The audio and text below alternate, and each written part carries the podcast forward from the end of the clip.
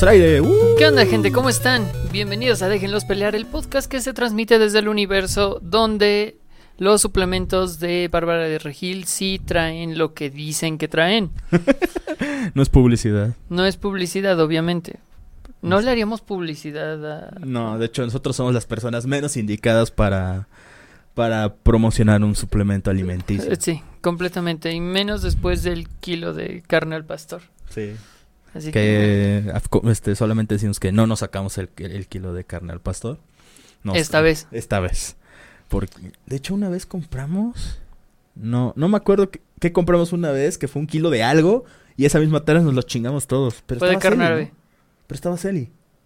Sí, pero ves que ya... Ah, bueno, sí, ella también. Ella, ella come muy poquito. Pero sí, fue carne árabe. Sí, sí, nos pasamos de, de lanza aquella vez. Compren carne árabe, no suplementos de Bárbara de Regil. Sí, sí, sí. Entonces, Es- Nada más es un consejo. ¿Cómo están, banda? Sí, sí, sí. Ya sabemos que nos desaparecimos por Otra, otra vez por dos otra semanas. semana. Sí, pasaron algunas cosas Sí, sí, sí. este, que pues, no, no, no les importan, ¿verdad? Sí, más, más bien, no es que no les importe, más bien ustedes como... Es que cuando dices no les importa es como si nosotros les dijéramos... ¿Qué te importa, pinche? Que le valga verga. No, que no, te va a la cierto. verga, no. es- más bien es que ustedes no... no, no tiene relación con ustedes. Ajá, o sea, ustedes no, no, tienen no la creo, culpa. que- no, ajá, no creo que a ustedes les interese lo que nos haya pasado. Ujú. O sea, ustedes nada más, supongo, si están aquí, supongo que es nada más para escucharnos rantear sobre, sobre, Sobre cosas algo que han sucedido. probablemente lo haga. Que es, de hecho, técnicamente lo vamos a hacer. Estoy seguro. O sea, güey, todas las veces ranteamos. Estamos ranteando hace un rato. Ah, sí, siempre estamos ranteando. Por, por algo se llama Déjenos pelear. Sí, exacto. Eh, bueno, mi nombre es Antonio Rosas. Yo soy Axel y, Y pues a- a- habrá que comenzar. Sí, sí, Eh, sí. Por ejemplo, vamos a empezar este, pues, Con- resumiendo más o menos lo que ha pasado. en estos 15 días, Sí, sí, sí. sí, se estrenó el tráiler de Xianchi. Shang-Chi y los Diez Anillos. Ujú, ya mostrando los 10 anillos, que más que anillos parecen pulseras. Eh, Bueno, pero es que también por... Bueno, sí. Bueno, son anillos para alguien más grande. probablemente vaya a pasar eso. Se los ponen a, a- a Hulk. Serían anillos para. Es que creo que no es tan grande. La abominación se ve más grande. Sí. Para- Ah, porque Y aparece... creo que también le quedarían como muy sueltos para hacer anillos. Mm. Bueno, sí, en, el- en lo interesante de ese tráiler de Shang-Chi es que aparece Abomina- Abomination o La la Abominación. Abominación, que fue lo malo en la segunda película de, de ¿cómo se llama? De Hulk. El Sí. increíble Hulk. Con Edward Norton. Eh, sí, sí, Sí, sí, esa versión. Sí, porque recordemos que esa película fue puesta como canon en el MCU. Ujú. Solo a pesar de que cambiaron a Edward. Norton por Mark, Mark Ruffalo. Mark Buffalo Wings. Sí, exactamente. Mark Ruffalo. Me, me Eh, encanta su también apellido. se ve Ruffalo. Wong, se llama Wong. Wong, sí. Wong, el, el, bibli- el bibliotecario. Creí que ibas a que decir vividor. El vividor, no. El bibliotecario que vimos eh, al lado de Benedict Cumberbatch. En Doctor Strange. En Doctor y el que trae a todos los demás este, en, en Endgame. En, en Endgame. Ya ves que le Que pregunta- también se llama Benedict. Ah, mira. Qué loco. Es Benedict Cho. O se llama Benedict Wong y su personaje es Cho. Si alguien lo recuerda, es- pónganlo en los comentarios porque Porfa. no estoy muy seguro. Sí. Eh, otra cosa, el segundo tráiler de Escuadrón Suicida. Ah, sí. Salió. Que está interesante. O sea, hasta... A mí personalmente no me impresionó en lo más mínimo porque es como de... mm, no es muy diferente a lo que ya habíamos visto en el anterior, pero está bien. O sea, a final de cuentas es como de... Yo, al menos en mi caso, no me afectó en lo más mínimo verlo. No, sea, es como- pues es que nada más confirmaron lo de que... El malo va a ser... de- esta- o sea, de- ¿Cómo se llama? Dead... de- es que no es Deathstroke. No, bueno, el otro que no va a ser... el que- Idris Elba eh, está en la cárcel por dispararle a Superman con una bala de kriptonita. Ajá. Y lo mandó a emergencias. Sí. Nada más. Sí, eso, este... mm, Eh, ya se da un, vistazo la- más grande a Starro. Ajá, Starro aparece un poco más. Kingshar intentando comportarse como humano. Que igual. Ah, y algo que pues, a la gente le ardió por alguna extraña razón es que dentro de los créditos aparece eh, de la extrañamente la maravillosamente de, de James Gunn. James Gunn. eh, mencionan que es el director de Guardianes de la Galaxia. Mm. Y a la gente se ardió porque como en una película de DC van a mencionar una película de Marvel. Esas mamadas. Sinceramente, la anterior película hubiera sido buena, pero metió demasiado mano el estudio. Para tratar de corregir ese error, para poder, para que DC pudiera hacer sus Guardianes de la Galaxia, tuvieron que llamar al que hizo los Guardianes de la Galaxia de Marvel. Es normal, Es que también- está pasando eso. Y no, y aparte, este. Algo que. Vi un video por ahí de Ajá. cierto youtuber. Este. Que ponía un, un extracto de una. Mm, De una respuesta que dio el actor de Falcon. en una- Anthony Mackie. Ese güey. Donde dijo. Es que en este momento ya no. Ya no es este. La época de, la- de las estrellas.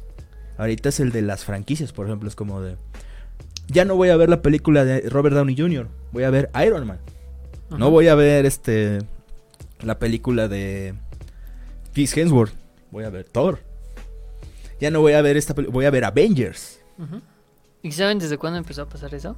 No. O para mí, desde cuándo empezó a pasar. A Piratas del Caribe. Ay, sí, odio Piratas ya no del era, Caribe. voy a ver la película de Johnny Depp, voy a ver Piratas del Caribe. Ay, yo no, y luego, luego decían de- directamente, voy a ver la película de Jack Sparrow. Sí. Dato curioso, yo odio odio con toda mi alma Piratas del Caribe. No soy de por sí tan fan de los piratas, está bien. Pero es como de ya la sobreexplotación de Piratas del Caribe para mí en la universidad fue así como de ¡ah! Yo sinceramente creo que vi las primeras tres y ya después. No, a mí no me Ya llamó. no. A mí, yo nada más vi la primera y medio la segunda y no me llamaron la atención y fue así como. y- Pero luego empezar a que todo el mundo les mamaba la verga esa pinche película y fue como de ¡ah! Por- Porque Johnny Depp, eh, bueno, el personaje de Johnny Depp, Jack, Jack Sparrow, era bastante carismático. Pero a final de Pero, cuentas. eh. Pero ahí, ahí ya estaba todavía más marcado el, el problema de Johnny Depp de que ese güey ya no actúa, es él mismo. O sea, una, es una, pero es una, una versión tan este, extraña porque me encanta como dicen que Johnny Depp es súper versátil. No, Cuando no lo es. no, no, no. ¿Sabes quién sí es versátil? Este, el comisionado Gordon. El comisionado Gordon. Y también no me acuerdo. Gary Oldman. Y también este pues, a, pesar, a pesar de que tenía ese aspecto muy muy serio el, el, el- ¿cómo se llamaba el actor que era Snape en Harry. Potter?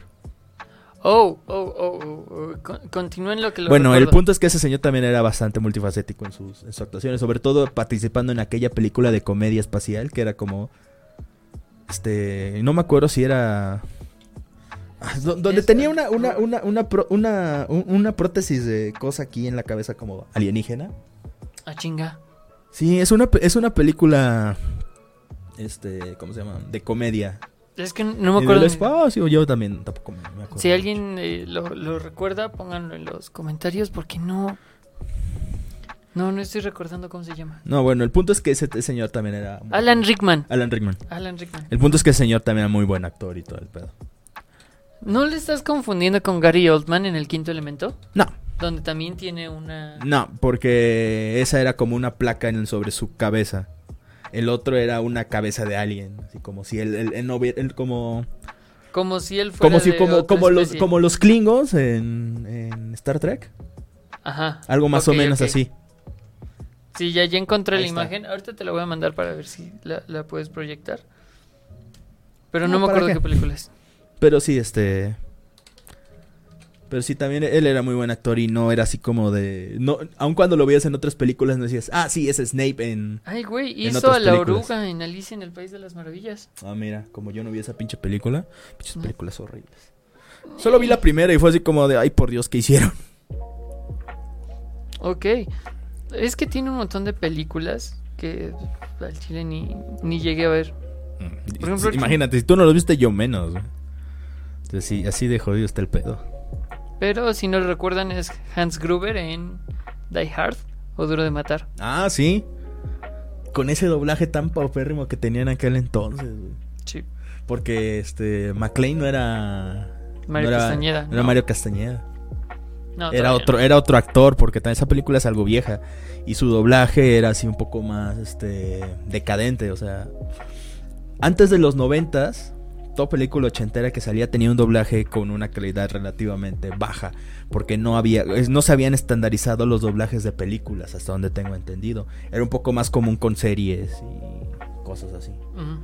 Pero con películas está un poco más, más raro el asunto. De por sí ahorita la industria del doblaje está pasando por una por una, por una etapa muy extraña y hasta cierto punto no muy favorable. Entonces, pues, qué mal pedo por el doblaje. Qué bueno, hasta cierto punto, qué bueno que no se cumplió mi sueño frustrado de ser actor de doblaje porque no sé qué sigue de mi carrera. Ah, bueno, es que de los Star Talents están Sí, es tomando el- los Star que no Talent que son otra. Que, Que son por cierto, apenas me enteré que eh, Vacas Vaqueras, prácticamente las tres protagonistas son Star Talent. Sí. La única que me acuerdo es Consuelo Duval, que a esa sí le puedo, le puedo, le puedo este como. Es, es que Consuelo Duval ya tiene algo de experiencia. Sí, por ejemplo, este. eh, también fue. ¿Cómo se llama? Elastigirl en Los Increíbles. Y cuando me, y cuando me dicen, fue Elastigirl y fue Maggie en Vacas Vaqueras, yo así como de, wait, ¿what? Sí. A mí también me, A mí me sacó mucho de pedo. me sorprendió. Porque es como de, no mames, esta, esta, esta mujer sí sabe qué pedo. Porque las actitudes que tienen ambos personajes son completamente diferentes.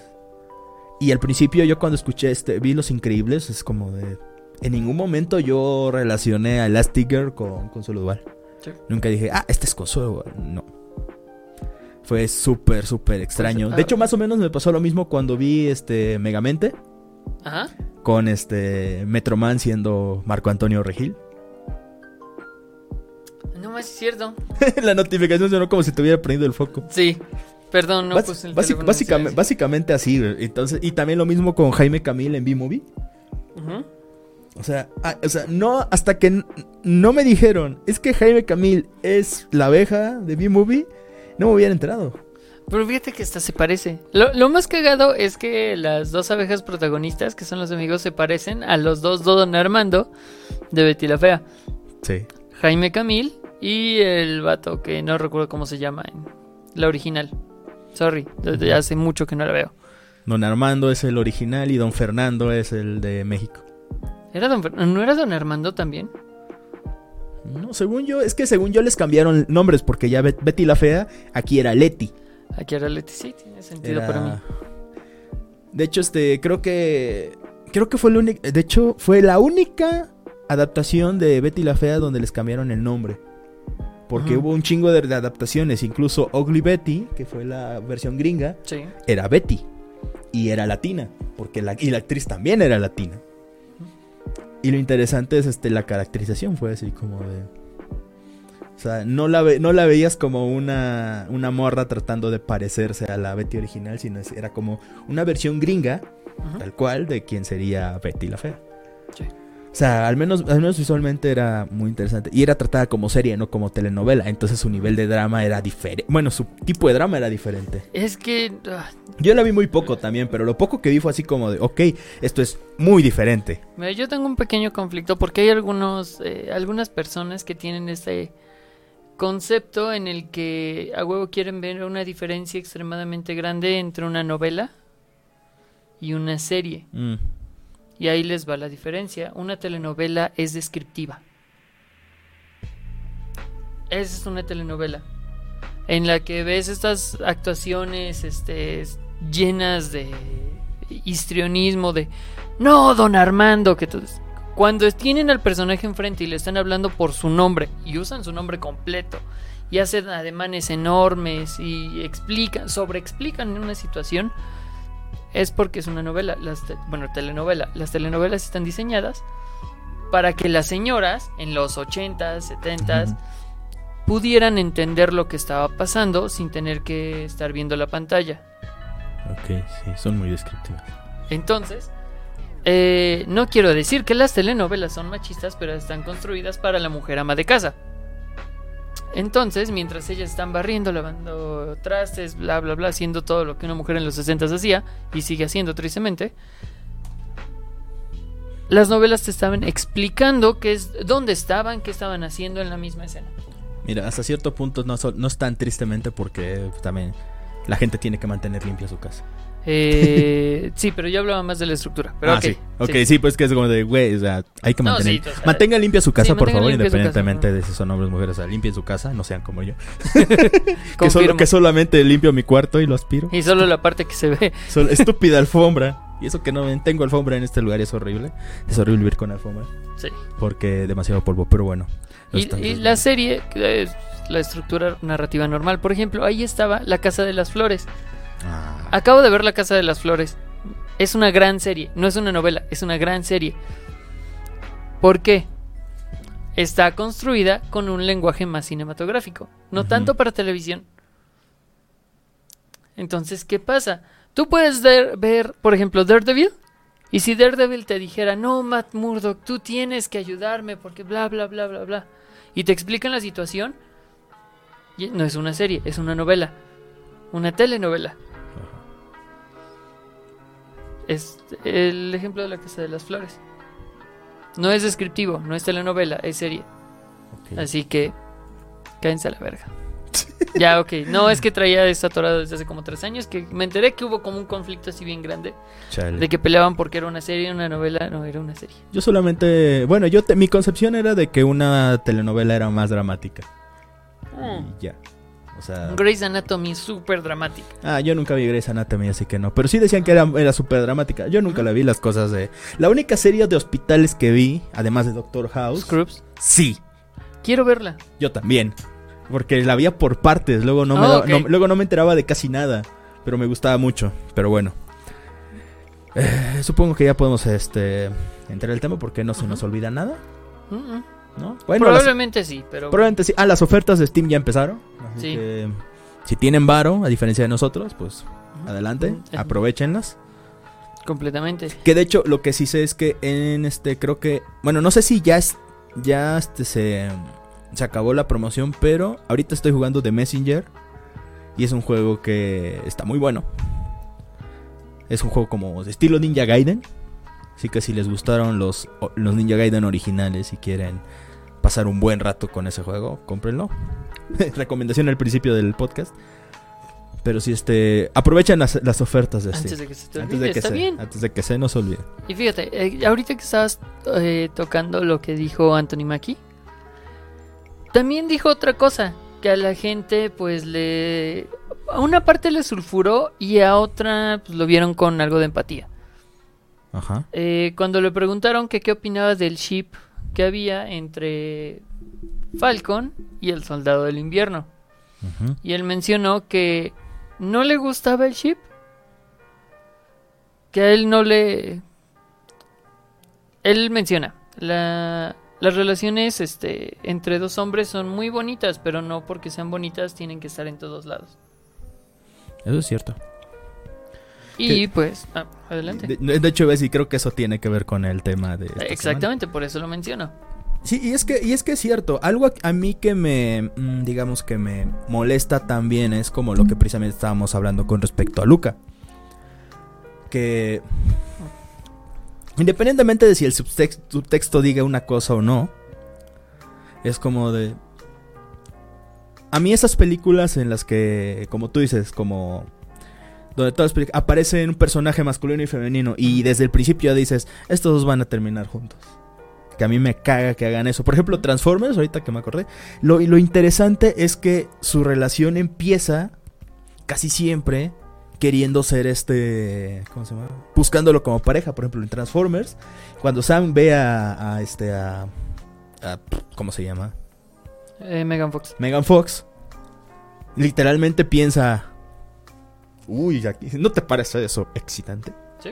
O sea, pri- lo Le primero es que abundan buscas las la- ganas de caldear. Ándale, la abunda las ganas de caldear. Hasta Ratchet se da cuenta porque le huele las feromonas, lo cual está medio cabrón que un Transformer tenga, tenga sensores olfativos, pero bueno, eso es otra cosa. Y así es en todas las películas de acción. De hecho, no lo hicieron en Bumblebee, porque ya tenía, ya ves que ya tenía a su amigo, Sí. Y así lo... que, que, que, que me- que parecía que lo medio quería simpear, pero al final este, no terminaron juntos. es como de... Porque se notaba que el güey tenía como que cierta, cierta atracción por ella, pero al mismo tiempo es como... O sea, puede que la haya y si no, pues ni pedo. O sea, no- en, en ningún momento se, se hizo un guiño de que fueran a terminar juntos como pareja. También no me acuerdo qué otra película fue. Es que...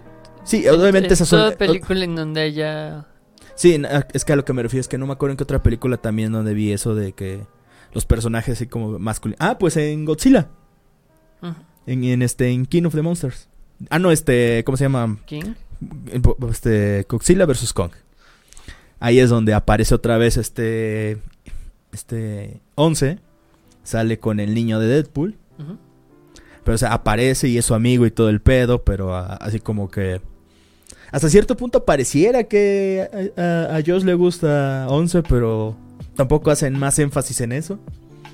Lo, cual, lo cual, este, yo siento que es algo que a las películas les hace mucha falta porque es como de...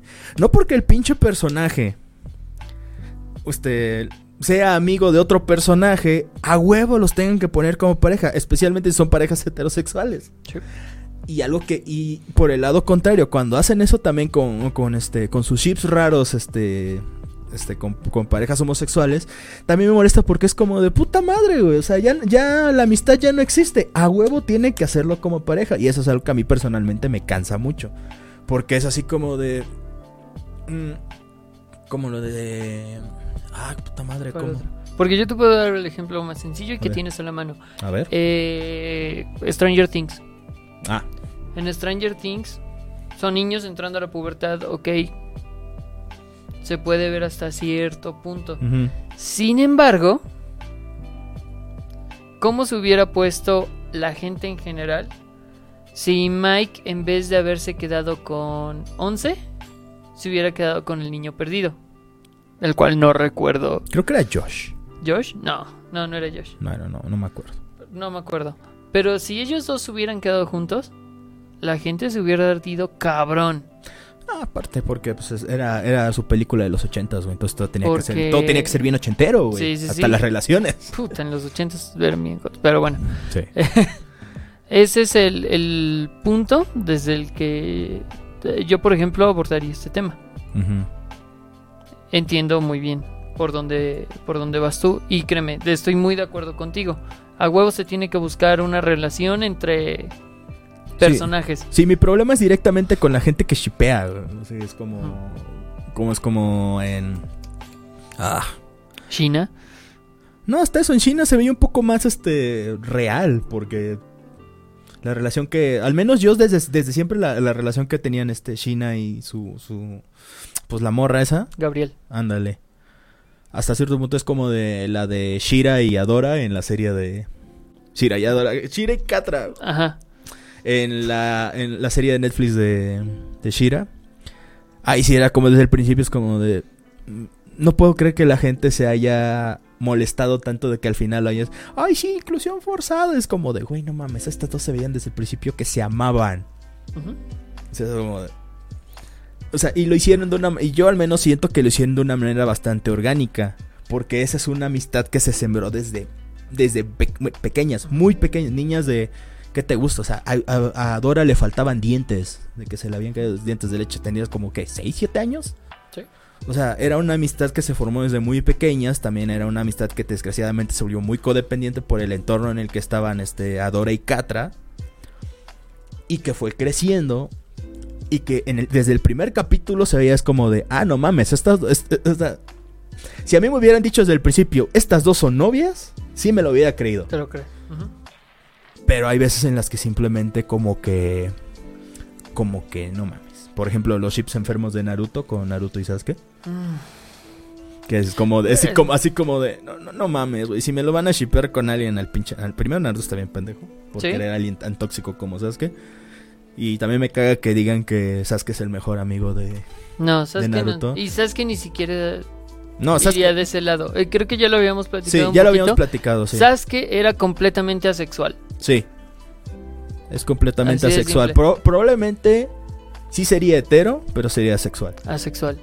De que, Mm. de, que, de que sabes que es asexual, lo es, eso sin duda alguna. Porque nunca mostró ningún tipo de atracción más allá de lo pseudo romántico con alguien. Es que nunca mostró Es que nunca- nada- ajá, nunca mostró- ningún interés. Solo una- un momento en el que mostró cierto interés por Sakura, pero es como porque querían forzar la relación entre Sakura y Sasuke para que... Sí, porque eh, por una vez que, que Sasuke se interesaba por ella, había tres intentos de homicidio. Sí. O, o tres intentos- o tres muestras de que no estaba interesada. Porque en toda la serie le intentó matar tres veces. Las tres veces fue en Shippuden si la memoria no me falla.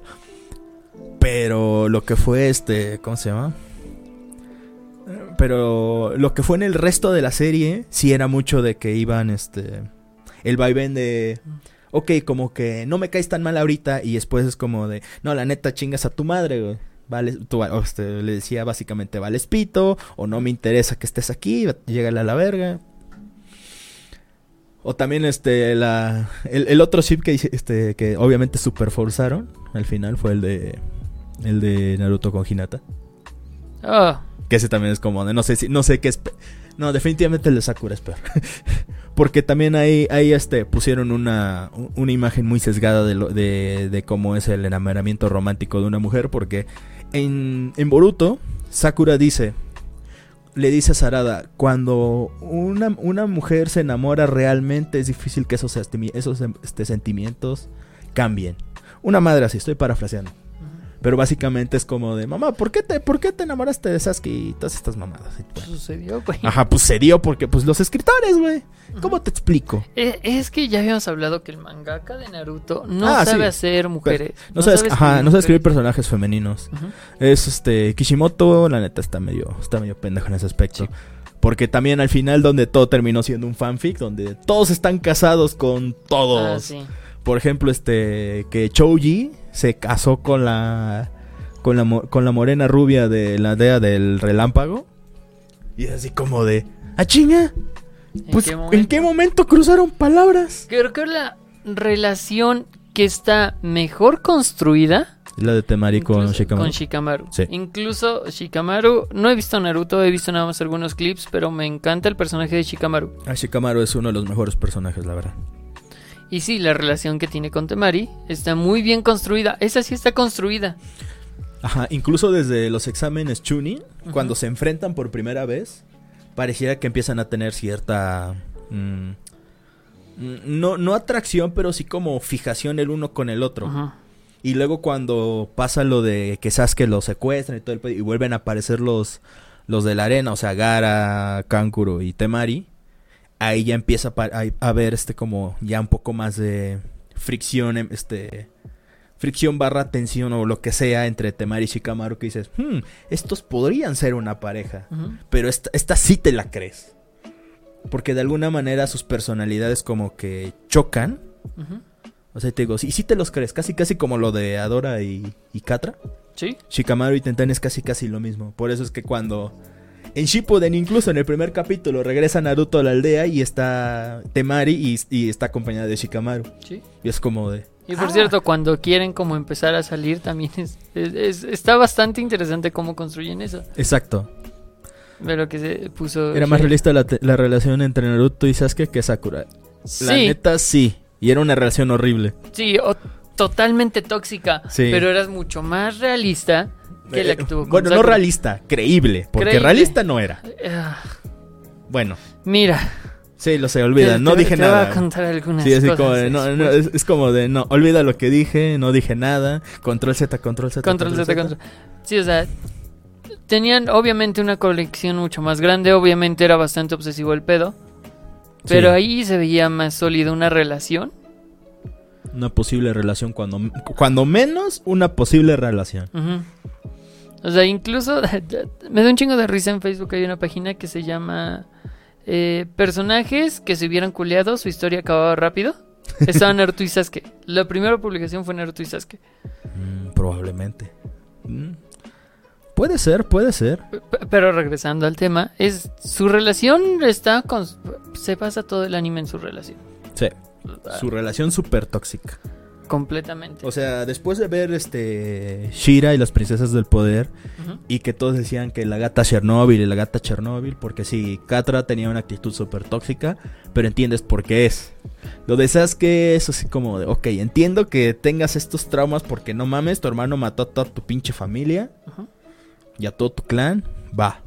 Pero no mames, güey.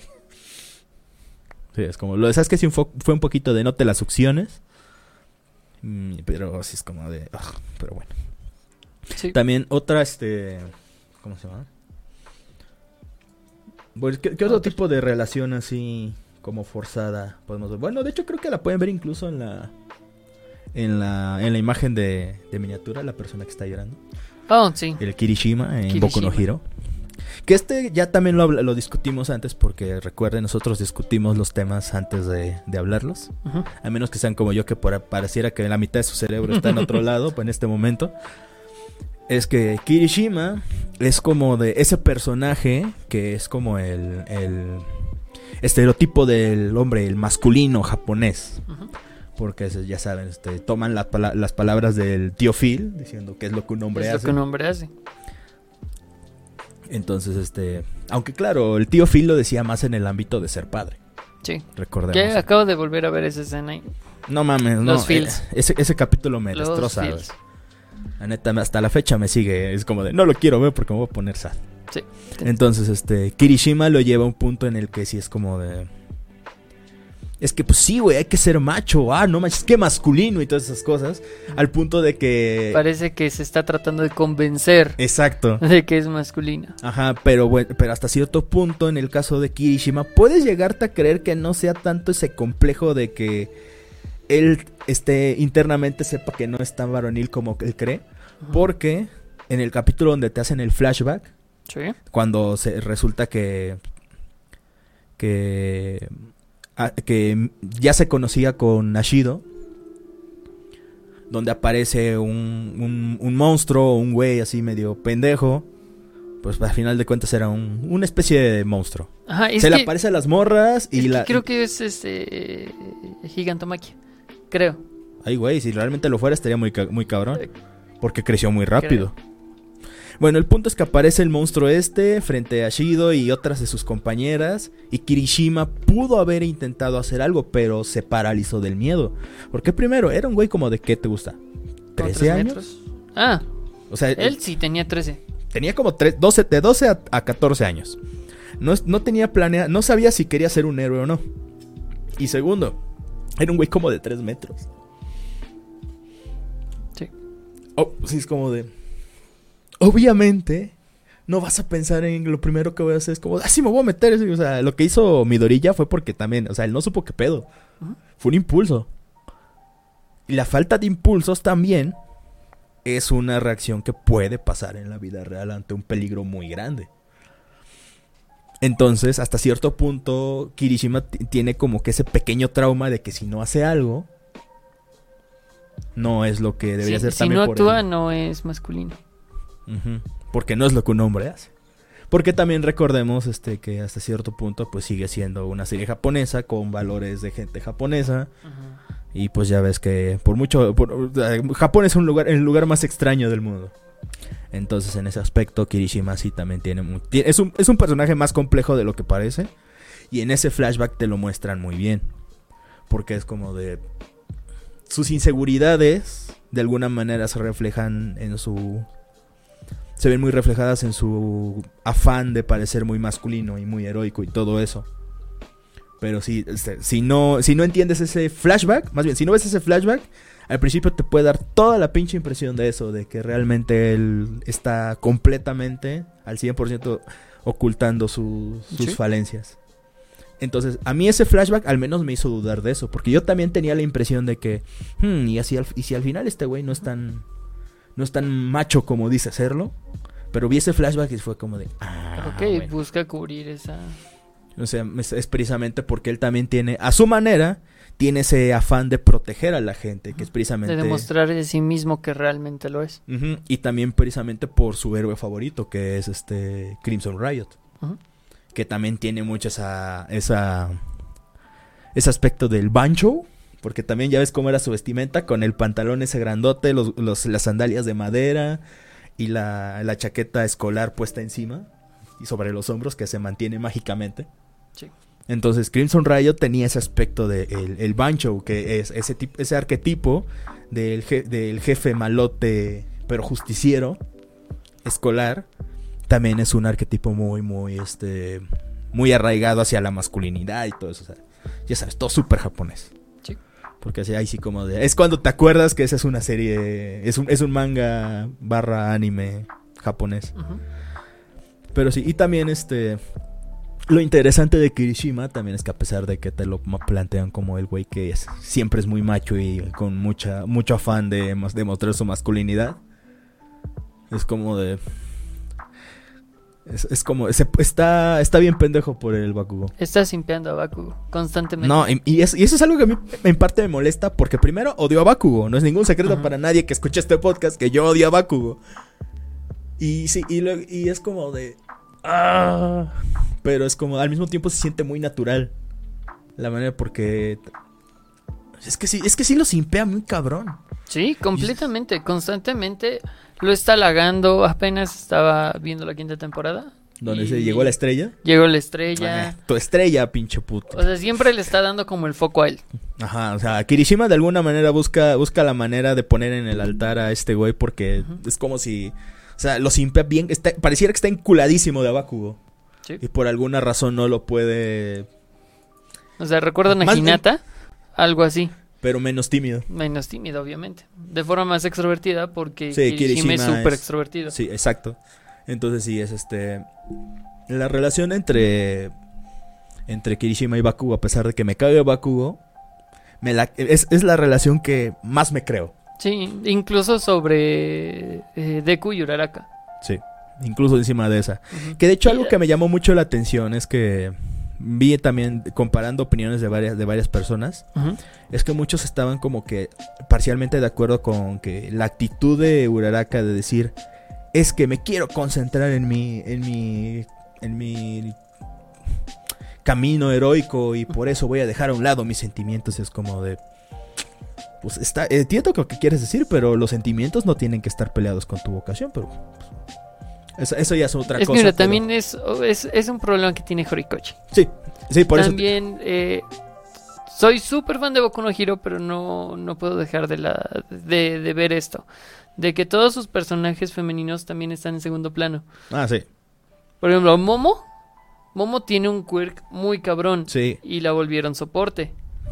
no, Mina pero hasta eso puede ser un buen soporte, pero... Sí, es un gran soporte. Mina, que tiene toda la posibilidad de ser ofensivo con su ácido, sigue siendo un soporte. Estajiro es un soporte completo. De los tres grandes, Nejire, si lo piensas bien, están Lemillion, porque quiere salvar un millón de personas. Son Hater y Nejire. Los dos que tienen nombre con un gran trasfondo historias interesantes. Y Nejire. Está ahí entre los tres grandes, pero es plano. Bueno, plano como personaje. Plano como personaje. Por físico ya es otra cosa. Pero ok, ya entiendo. tu- Sí, también como yo no yo dejé de leer Boku no Hero hace un chingo de tiempo porque pues te digo, eh, su ritmo me empezó a sacar de pedo. Entonces ahorita no sé qué, pe- pero sí los personajes femeninos sí ya- sí logré notar que llega un punto en el que tomaban el típico papel de porristas. Y una vez hasta literalmente. Sí, Entonces, pero pues ya eso es pedo de Horikoshi. sí, ese ya, es, ese ya es problema de escritura de personajes. Regresando también un poquito con. Con. Bakugo. También. Ahí sí es un disclaimer mío. Me caga el chip que tiene con Uraraka. Sí. No Sí. tiene ningún puto sentido. No solo eso, si lo- si- este, independientemente de que tenga sentido o no, es un, es una, es, es, sería una relación súper tóxica. Completamente. Sería una relación muy, muy, muy tóxica. O sea, yo no odio a Bakugo. Yo Me sí. gusta su personaje. Tiene su arco, es un arco muy frustrante desde cierto punto de vista, por eso entiendo que lo odies. Sí. Pero él tiene más probabilidades de quedarse con Kirishima que con Uraka. La neta, sí. Su relación es más natural, pero probablemente forcen el giro y Ashido se va a quedar con... Porque también fue Kirishima. en ese flashback donde aparece este, este Kirishima y Ashido, ellos estaban en la misma escuela. Y no solo estaban en la misma escuela, cuando regresan del desmadre de, de el ataque del, de Overhaul, que rescatan a Eri y todo el pedo, ya ves que Kirishima fue con, con Fatgun. Sí. O sea, les dieron una super... No es cierto, eso fue antes. Cuando fue lo del el One for All. O el All- y el All- contra el All for One. Que se enfrentaron. Y fue este... Kirishima y todo eso. Cuando regresan, Mina le pregunta directamente a, a- a Kirishima, ¿estás bien? Y con una seriedad total de que, o sea, como de realmente se preocupó. Sí. O sea, también, o sea, estoy muy seguro de que lo van a forzar a ese... Bueno, ni, ni tanto por forzar, porque también mínimo tiene un- una, una razón.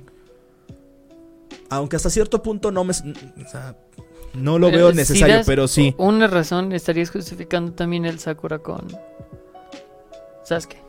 Buen Porque punto. tienen una razón. Ay, qué asco. Mira, es que ese es el, el- Es la trampa. Ahí está la trampa, exactamente. De hecho, por eso se llama heterosexualidad forzada. Sí. Porque siempre se busca que un personaje tenga al menos una razón para quedarse con alguien del sexo opuesto. A pesar de que todo lo demás Se indique mira, que se va. se sentaron en la misma banca. Ajá, listo. Shipeados. De hecho, eso, este, en Steven Universe hacen una mofa de eso. Dice, ¡Oh! Kiki y Ronaldo están sentados en la uno al lado del otro. Pueden ser pareja. Yo, "Ah, no mames. Y Fue esto, muy y, y esto viene a que estábamos platicando hace un ratito y llegamos como al punto central que es este. En todas las películas, sean románticas, sea acción, sea incluso en series, bla, bla, donde hay un romance, siempre que se conocen hombre y mujer terminan juntos, como pareja. No el 100% de las veces, pero más de un 90% sí. Se conocen, puede que hayan pasado 12 horas de toda la aventura de la película y al final siempre van a quedar juntos. Sí, lo cual es una mamada. Y si no, es una despedida súper romántica que indica que se van a buscar después para estar juntos. Alguna mamada de esas, sí. Sin embargo, y algo que la gente pelea es que cuando en una película se conocen dos hombres o dos mujeres, generalmente ellos terminan nada más como buenos amigos. Y ya. Y lo que la gente defiende, ellos no pueden solo ser amigos. Que ya nada más porque se conocieron y hicieron cosas juntos, ya tienen a huevo que ser pareja.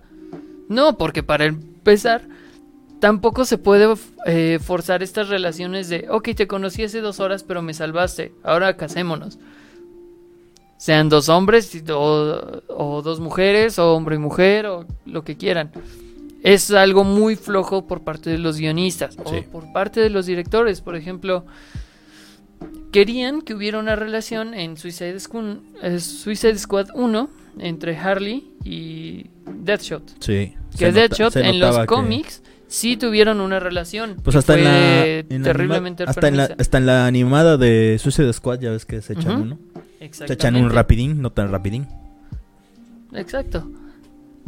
Y ellos, por ejemplo, literalmente tenían que de conocerse días Un par de días tal vez. y se cagaban. Sí, esa... Así de simple. Sin embargo, ya querían buscar esa relación.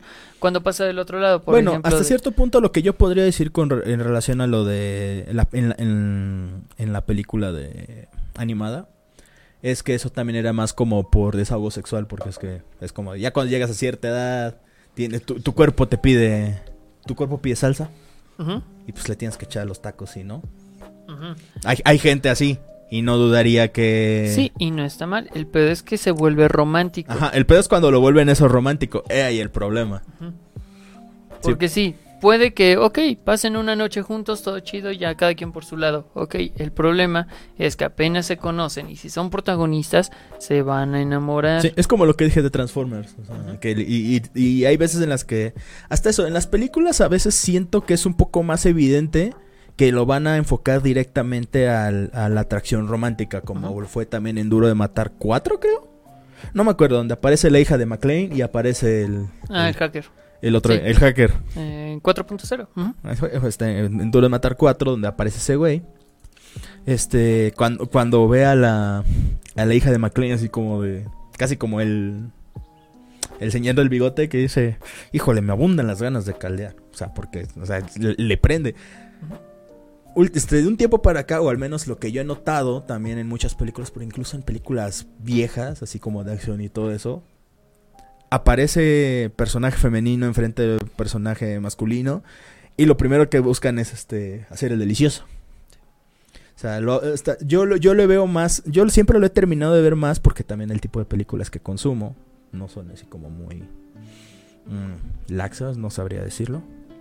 Casi siempre son así como de donde, demos, donde, donde terminan así con el héroe, con, el, con la heroína juntos en que ya se, se conocía hace dos horas, pero ahora ya, ya son una, una pareja y van a cochar por el resto de su vida.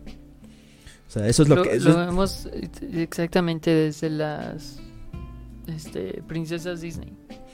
Aparte. Inmediatamente conocen a un príncipe y vámonos, a casarnos. Bueno, lo de. Este, a favor de Blancanieves, ella vio al príncipe dos veces. ¡Wow! es un gran cambio. Hasta en Frozen se conocen más. Y Frozen precisamente generó polémica porque decían que eran lesbianas. La gente que no ve la película ve a Ana y Elsa y dice es que son lesbianas. Como la señora super católica, ¿no? Es que las Frozen ah, son lesbianas. Y como que es mormona. Señor, no mames. Peor tantito. Eso explica muchas cosas. Y por cierto, tiene TikTok. Búsquenla. Ay, no, qué horror. Que, se caguen de risa. No, por favor, no, porque el algoritmo va a hacer creer que ese tipo de videos son para compartir. Así que no lo busquen. Tuye. Entonces, bueno, eh, viene esta polémica de que son lesbianas. No han visto la película, no saben que son hermanas, pero son lesbianas. ¿Por qué? Porque no tienen un hombre al lado. Incluso también este se, mofaron de la fórmula Disney de que no te puedes casar con alguien que acabas de conocer. Sí. Y, Ana lo hace dos veces en la película. Bueno, pero por lo menos Christoph lo conoció por 12 horas. Oh, eso ya fue algo. Sí. Mínimo, mínimo, mínimo, mínimo se terminaron de conocer porque también al principio pues eso no... ¿Cómo se llama? Por ejemplo, una buena película que demuestra que no es necesario emparejar a huevo los dos protagonistas, Moana. Tienen una gran relación. Al principio de desconfianza y van a, eh, van comenzando a... A lo largo del viaje van... A confiar mutuamente. este, cimentan mejor su relación. Y terminan siendo así como pues amigos, colegas, camaradas o como le pinches quieras llamar. El punto es que ya no son, ya no son este. No son intereses Ajá, no son un interés, interés amoroso. O sea, ni. Vean Mulan, me mama Mulan. Mulan es una muy buena película. Pero Mulan es bastante interesante porque el capitán, que no me acuerdo ni cómo se llama, se enamora del vato. Él empieza a enamorarse del vato y se siente confundido. Yo no siento tanto que se, que se enamore tal cual, pero definitivamente se confunde bien, cabrón, porque es como de... Ay, güey. ¿Por qué, por qué me atrae? Ajá, ¿por qué siento esta atracción? Porque así se, para mí la palabra enamorar es un poco fuerte en ese aspecto, pero sí definitivamente la este hace dudar mucho su sexualidad al, al comandante, porque es así como de Pero ¿por qué está bien en esa película? ¿Por qué lo hacen? Porque realmente muestran que él está confundido sobre si realmente le atrae a otro hombre. Porque toda la audiencia sabe que es mujer. Él no, pero toda la audiencia sabe que sí. Entonces no hay ningún problema. Digo, ya hay otra gente enferma que a huevo dice, no, es que Vanellope y Ralph son pareja. No, no mames. Son amigos. Sí, sí, sí, lo ves más como pareja, entonces ahí tenemos un problema. Tienes un problema bueno, si lo ves Bueno, no, no, no, eh, la persona en cuestión no solo no tiene un problema, que a lo mejor ellos... Perdón, a lo mejor ellos no tienen tanto el problema porque ven algo que los creadores querían poner porque también era un... Tomémoslo en cuenta, que de hecho ya lo hemos mencionado antes. Ralph es una persona, está programado con una persona mayor, un adulto, en sus 30 tal vez. Y Vanellope, claramente es un personaje programado como una niña. El juego de Ralph también era mucho más viejo. Independientemente de eso. Estoy, hablando del personaje concebido desde su programación. Sí. Porque técnicamente no crecen. Sí. Y aún así. la, antigüedad del juego tampoco ayuda. O sea. yo no sabía que ese juego realmente existía. Repara Félix Jr. No sabía que realmente existía pero existe. Ahora, se ve medio viejo, o sea, no, no me sorprendería que fuera de la misma época del, del primer juego Donkey Kong, porque los gráficos son muy parecidos. Sí. Es que no estoy seguro de que sí se hayan basado en el juego. Bueno, después No, es que el juego sí existe. Es que, por ejemplo, yo jugué uno para celulares. No, es que el juego arcade sí existe. Ok. Yo lo encontré. Ok. Eso fue lo que me sacó más, de pedo. O sea, al final de cuentas, este. Voy a, igual voy a buscarlo bien porque a lo mejor y me confundí. Pero el punto es que según yo, el juego Fitsit Felix Jr. Sí, sí es real, es un juego real. A diferencia de Polybius. Ok. Entonces, este. La, la cuestión con, con Ralph y Vanellope, desde su concepción de como personajes, es que uno es una niña y él es un hombre adulto. Desde ahí ya hay problemas. Es como de. Y ya mucha gente ha empezado a decir, como siempre, no empiezan. No, no faltan los, los conspiranoicos que dicen, ay, es que es una representación pedófila, mamadas así. Y es como de.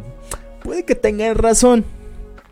Pero al mismo tiempo tampoco es el punto del menos no de la primera película. La segunda película manda el demonio el mensaje de la primera película. Es, por eso es como de. Eso es lo que me caga de la película. Es como de.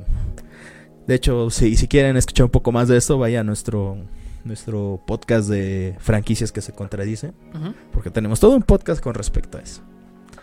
Y ahorita me acordé de. En el chat dice Frozen 1, Frozen 2. No he visto Frozen 2. Ahí sí Eh, no eh, puedo darme es, un- es una película completamente inútil. No te dice más que resulta que él es el avatar o algo así. Y, apa- y aparecía una, un, un personaje, bueno, dos personajes de una tribu en las que per- un personaje masculino, este, como que se vuelve muy amigo de Christoph muy rápido. Ok. Y, es, y el, el típico shipeo. Y luego también que ya ves que estaba el mame de denle una novia a Elsa. Porque querían que a huevo, a huevo, a huevo fuera lesbiana. Específicamente lesbiana. Y es como de. mm, bueno. Como si eso le hiciera falta al personaje, pero eso ya es otra cosa. Aparece un personaje femenino que de alguna manera también se queda impresionada por los poderes de, de, de Elsa. Y todo este desmadre. Y luego también la querían a huevo, a huevo, a huevo shipear con ella. Es como de. Aquí lo hicieron por los dos lados. Entonces fue así como de. Sea, a ver. po- po- pode- podemos barajar un poquito más despacio a la situación y decirme, explicarme por qué quieres que esta, esta pareja se dé cuando hablaron solamente. ¿Qué? ¿Un día? Ujú. O sea, me- a mí me cagan cuando, cuando hacen este tipo de relaciones de que se conocen y al final de la película ya son felices para siempre, son pareja, ya cochan o lo que sea. Eso es algo a mí que personalmente me, me disgusta mucho, de hecho ya te lo había dicho antes de que empezáramos el podcast. Por eso también ahorita con la cuestión con la película de Luca, Donde pues precisamente son un par de niños. Bueno, no es cierto, de hecho, de hecho son este... Pues son tres porque también aparece una niña. Pero el, el punto son los dos niños. Que al final precisamente es lo que yo decía. A mí me molesta mucho cuando tratan de... De así como de forzar relaciones. Independientemente si una es una Es que no hay ship ahí. ¿Eh? No hay ship. La alegoría no son esos dos niños. ¿Ah, no? La alegoría es ocultarlo. Porque ellos son dos tritones. Al contacto con el agua se hace su forma de tritón. Eh, técnicamente todo sería lo contrario. Si son tritones, al estar fuera del agua, su forma, su forma cambia humana. Sí, sería forma humana. Si se mojan, se... la parte que se moja se vuelve como de tritón. Sí, pero según me refiero, pero ya, ¿viven debajo del agua o viven en ¿O tierra? fuera del agua? Fuera del agua. Sí. Güey, pueden vivir en los dos. Sí, ya lo sé, o sea, los tritones pueden hacer eso, pero depende de depende de la Salieron del agua. Ok. Ok, van a una comunidad donde les temen. Pero como pasan desapercibidos como humanos, pues nadie lo nota. Sí, a lo que me refiero es que la- es- esa es la alegoría ahí, pero el problema es que como audiencia la gente estaba diciendo, es que estos dos tienen que estar juntos, es como de mm. De hecho, vi tweets Es que eh, sí, ahí está un problema. Si ven que dos personajes son similares, o si ven, por ejemplo, en algún otro producto, dos personajes gays, a huevo dicen tienen que estar juntos. No, pero incluso también cuando cuando no lo son porque como ya lo hablamos en el en el ¿cómo se llama? en el podcast de inclusión forzada, hay gente que también luego obviamente forza no, no tanto de que sean ships, sino que forzan el hecho de que ah, es que hicieron tal cosa, ah, entonces por lo tanto debe ser, deben de ser una, una pareja homosexual. Entonces lo mismo lo mismo con Luca, de hecho vi varios tweets donde alguien dijo que que el creador de la película no entendió su propia película. Por lo tanto, este, no entendió el mensaje del subtexto. Este, ¿cómo se llama? Del, sub- del subtexto de las relaciones homosexuales y todo eso. Y es como de. ok, tú, persona que escribió este tweet, estás medio. ti- tiene- tienes un, serio problema de ego. Al, Sí, al des- al dec- al decir que si alguien no ve la cosa desde tu perspectiva, está mal. Sobre todo al que. Como. Lo de. no, ese post famoso también de. de ¿Cuál? de que personajes que página que te dice qué personajes son son radicales y te dicen que Poison Ivy es una es una feminista radical o algo así. Ah, no, es una Vegana. no. No, no es vegano No, porque no, no, no, es- no es vegano. No es vegano. Este, no, este, es este. ¿Cómo se llama? Ah. Es una TERF radical. Y decían que Poison Ivy era una TERF radical. Cuando una de una escritora dijo, ella no lo es porque ha estado haciendo esto, esto y todo esto en favor de los derechos LGBT. Y lo sé porque yo lo escribí ese puto cómic. Entonces es como de... Mucha gente ahorita también está muy sesgada por eso. Sí. Y no solamente lo digo por la película de Luca, lo digo en muchos aspectos. O sea, si la gente no ve esto que yo vi, entonces ellos están mal. Y ese es el problema que estoy viendo yo ahorita. Porque, digo, yo al menos con lo de Luca, yo solamente estoy diciendo lo que he visto porque ya vi diferentes opiniones difer- referente a la película. Así como de que la vaya a ver, ¿ya la viste? ¿Está, liberada en Disney o pagaste por ver esa película? Sí, pagué por ver esa película. La vi legalmente, güey. Es que ya ves que no vaya a pasar lo de con lo de Raya, que estuvo liberada y le tenías que pagar extra para verla en el acto y es como de, no voy a pagar por ver esa mierda. No, no hagan raya.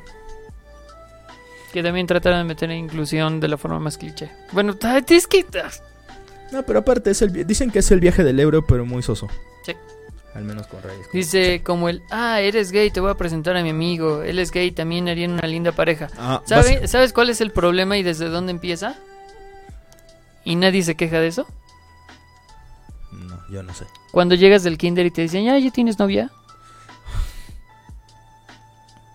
Quieren empezar a quejarse realmente sobre cómo nosotros vemos a otras personas con sus relaciones. Empiecen desde ahí. Sí, de hecho, eso, eso es algo que no, no había notado. Pero sí, algo que. Algo que también a mí me cagaba mucho de niño. Es como de. Continúa mientras me sirvo. Ok. Es algo que me costaba mucho. Digo que me cagaba mucho. Sí, sí, por favor. Es que me dijeran, este, ah, esa niña es tu novia. Ah. De hecho, había una vecina que estábamos en la misma escuela y nos peleábamos un chingo. Sí. O sea, pero sí mal pedo. Y por alguna razón, este, en- muchos en la escuela, incluso otros vecinos, este, siempre me decían, ah, entonces, este, ella es tu novia. Dice, no, ¿por qué lo sería? Pues porque estás así. No, por, lo, por eso mismo no lo sería. Nunca, o sea, nunca entendí su lógica. Pero era específicamente los, eran más los vecinos los que jodían con, con el hecho de que, ah, es tu novia ella. No, ¿por qué? Es como de todos saben cómo nos tratamos. Y lo más cagado es que, como yo era el típico niño que no hacía las tareas y no trabajaba en clase, pues teníamos que ir a la casa de, de un, un compañero que sí trabajara para que me pasara los apuntes. Casualmente ella era la única que vivía por ahí cerca. Y la que seguro si decía, ve a la casa de esta niña. Más, Yo no, yo no me decía, a mí no me decían, ve, a mí me llevaban. Entonces era como de... Y sí, a mí me cagaba mucho que, o sea, apenas hablabas con, con una con una persona, una chica, un chico, lo que fuera, y ella decía, ay, ay, mí se gusta, se gustan, son novios, bla, bla, bla". O sea, a mí siempre, siempre me ha cagado eso. Y también es una manera de ejercer presión con el, pues con las, con la, el tipo de pareja y la sexualidad y todas esas cosas. Es una forma, pues obviamente muy, Y precisamente... es muy, es muy pasiva y ojete. Y fíjate, de hacer eso. yo estaba esperando a que llegara un comentario similar. Precisamente para remarcar este, este punto. Siempre estamos hablando de, de la inclusión forzada. Hablando de personajes LGBT, hablando de... bla, bla, bla. Y muy pocas veces se habla de esta heterosexualidad forzada. Sí. Porque sí, los ships son realmente molestos. En la mayoría de las veces.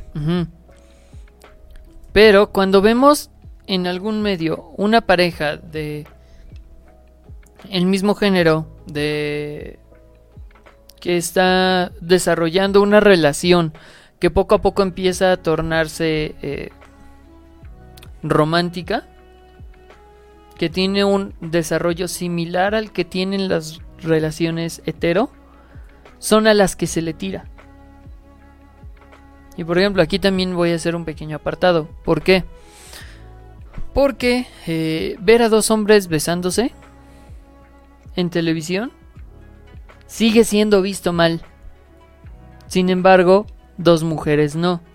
Y no porque las mujeres tengan más este derecho de hacer esto, no, es porque tienden a fetichizarse.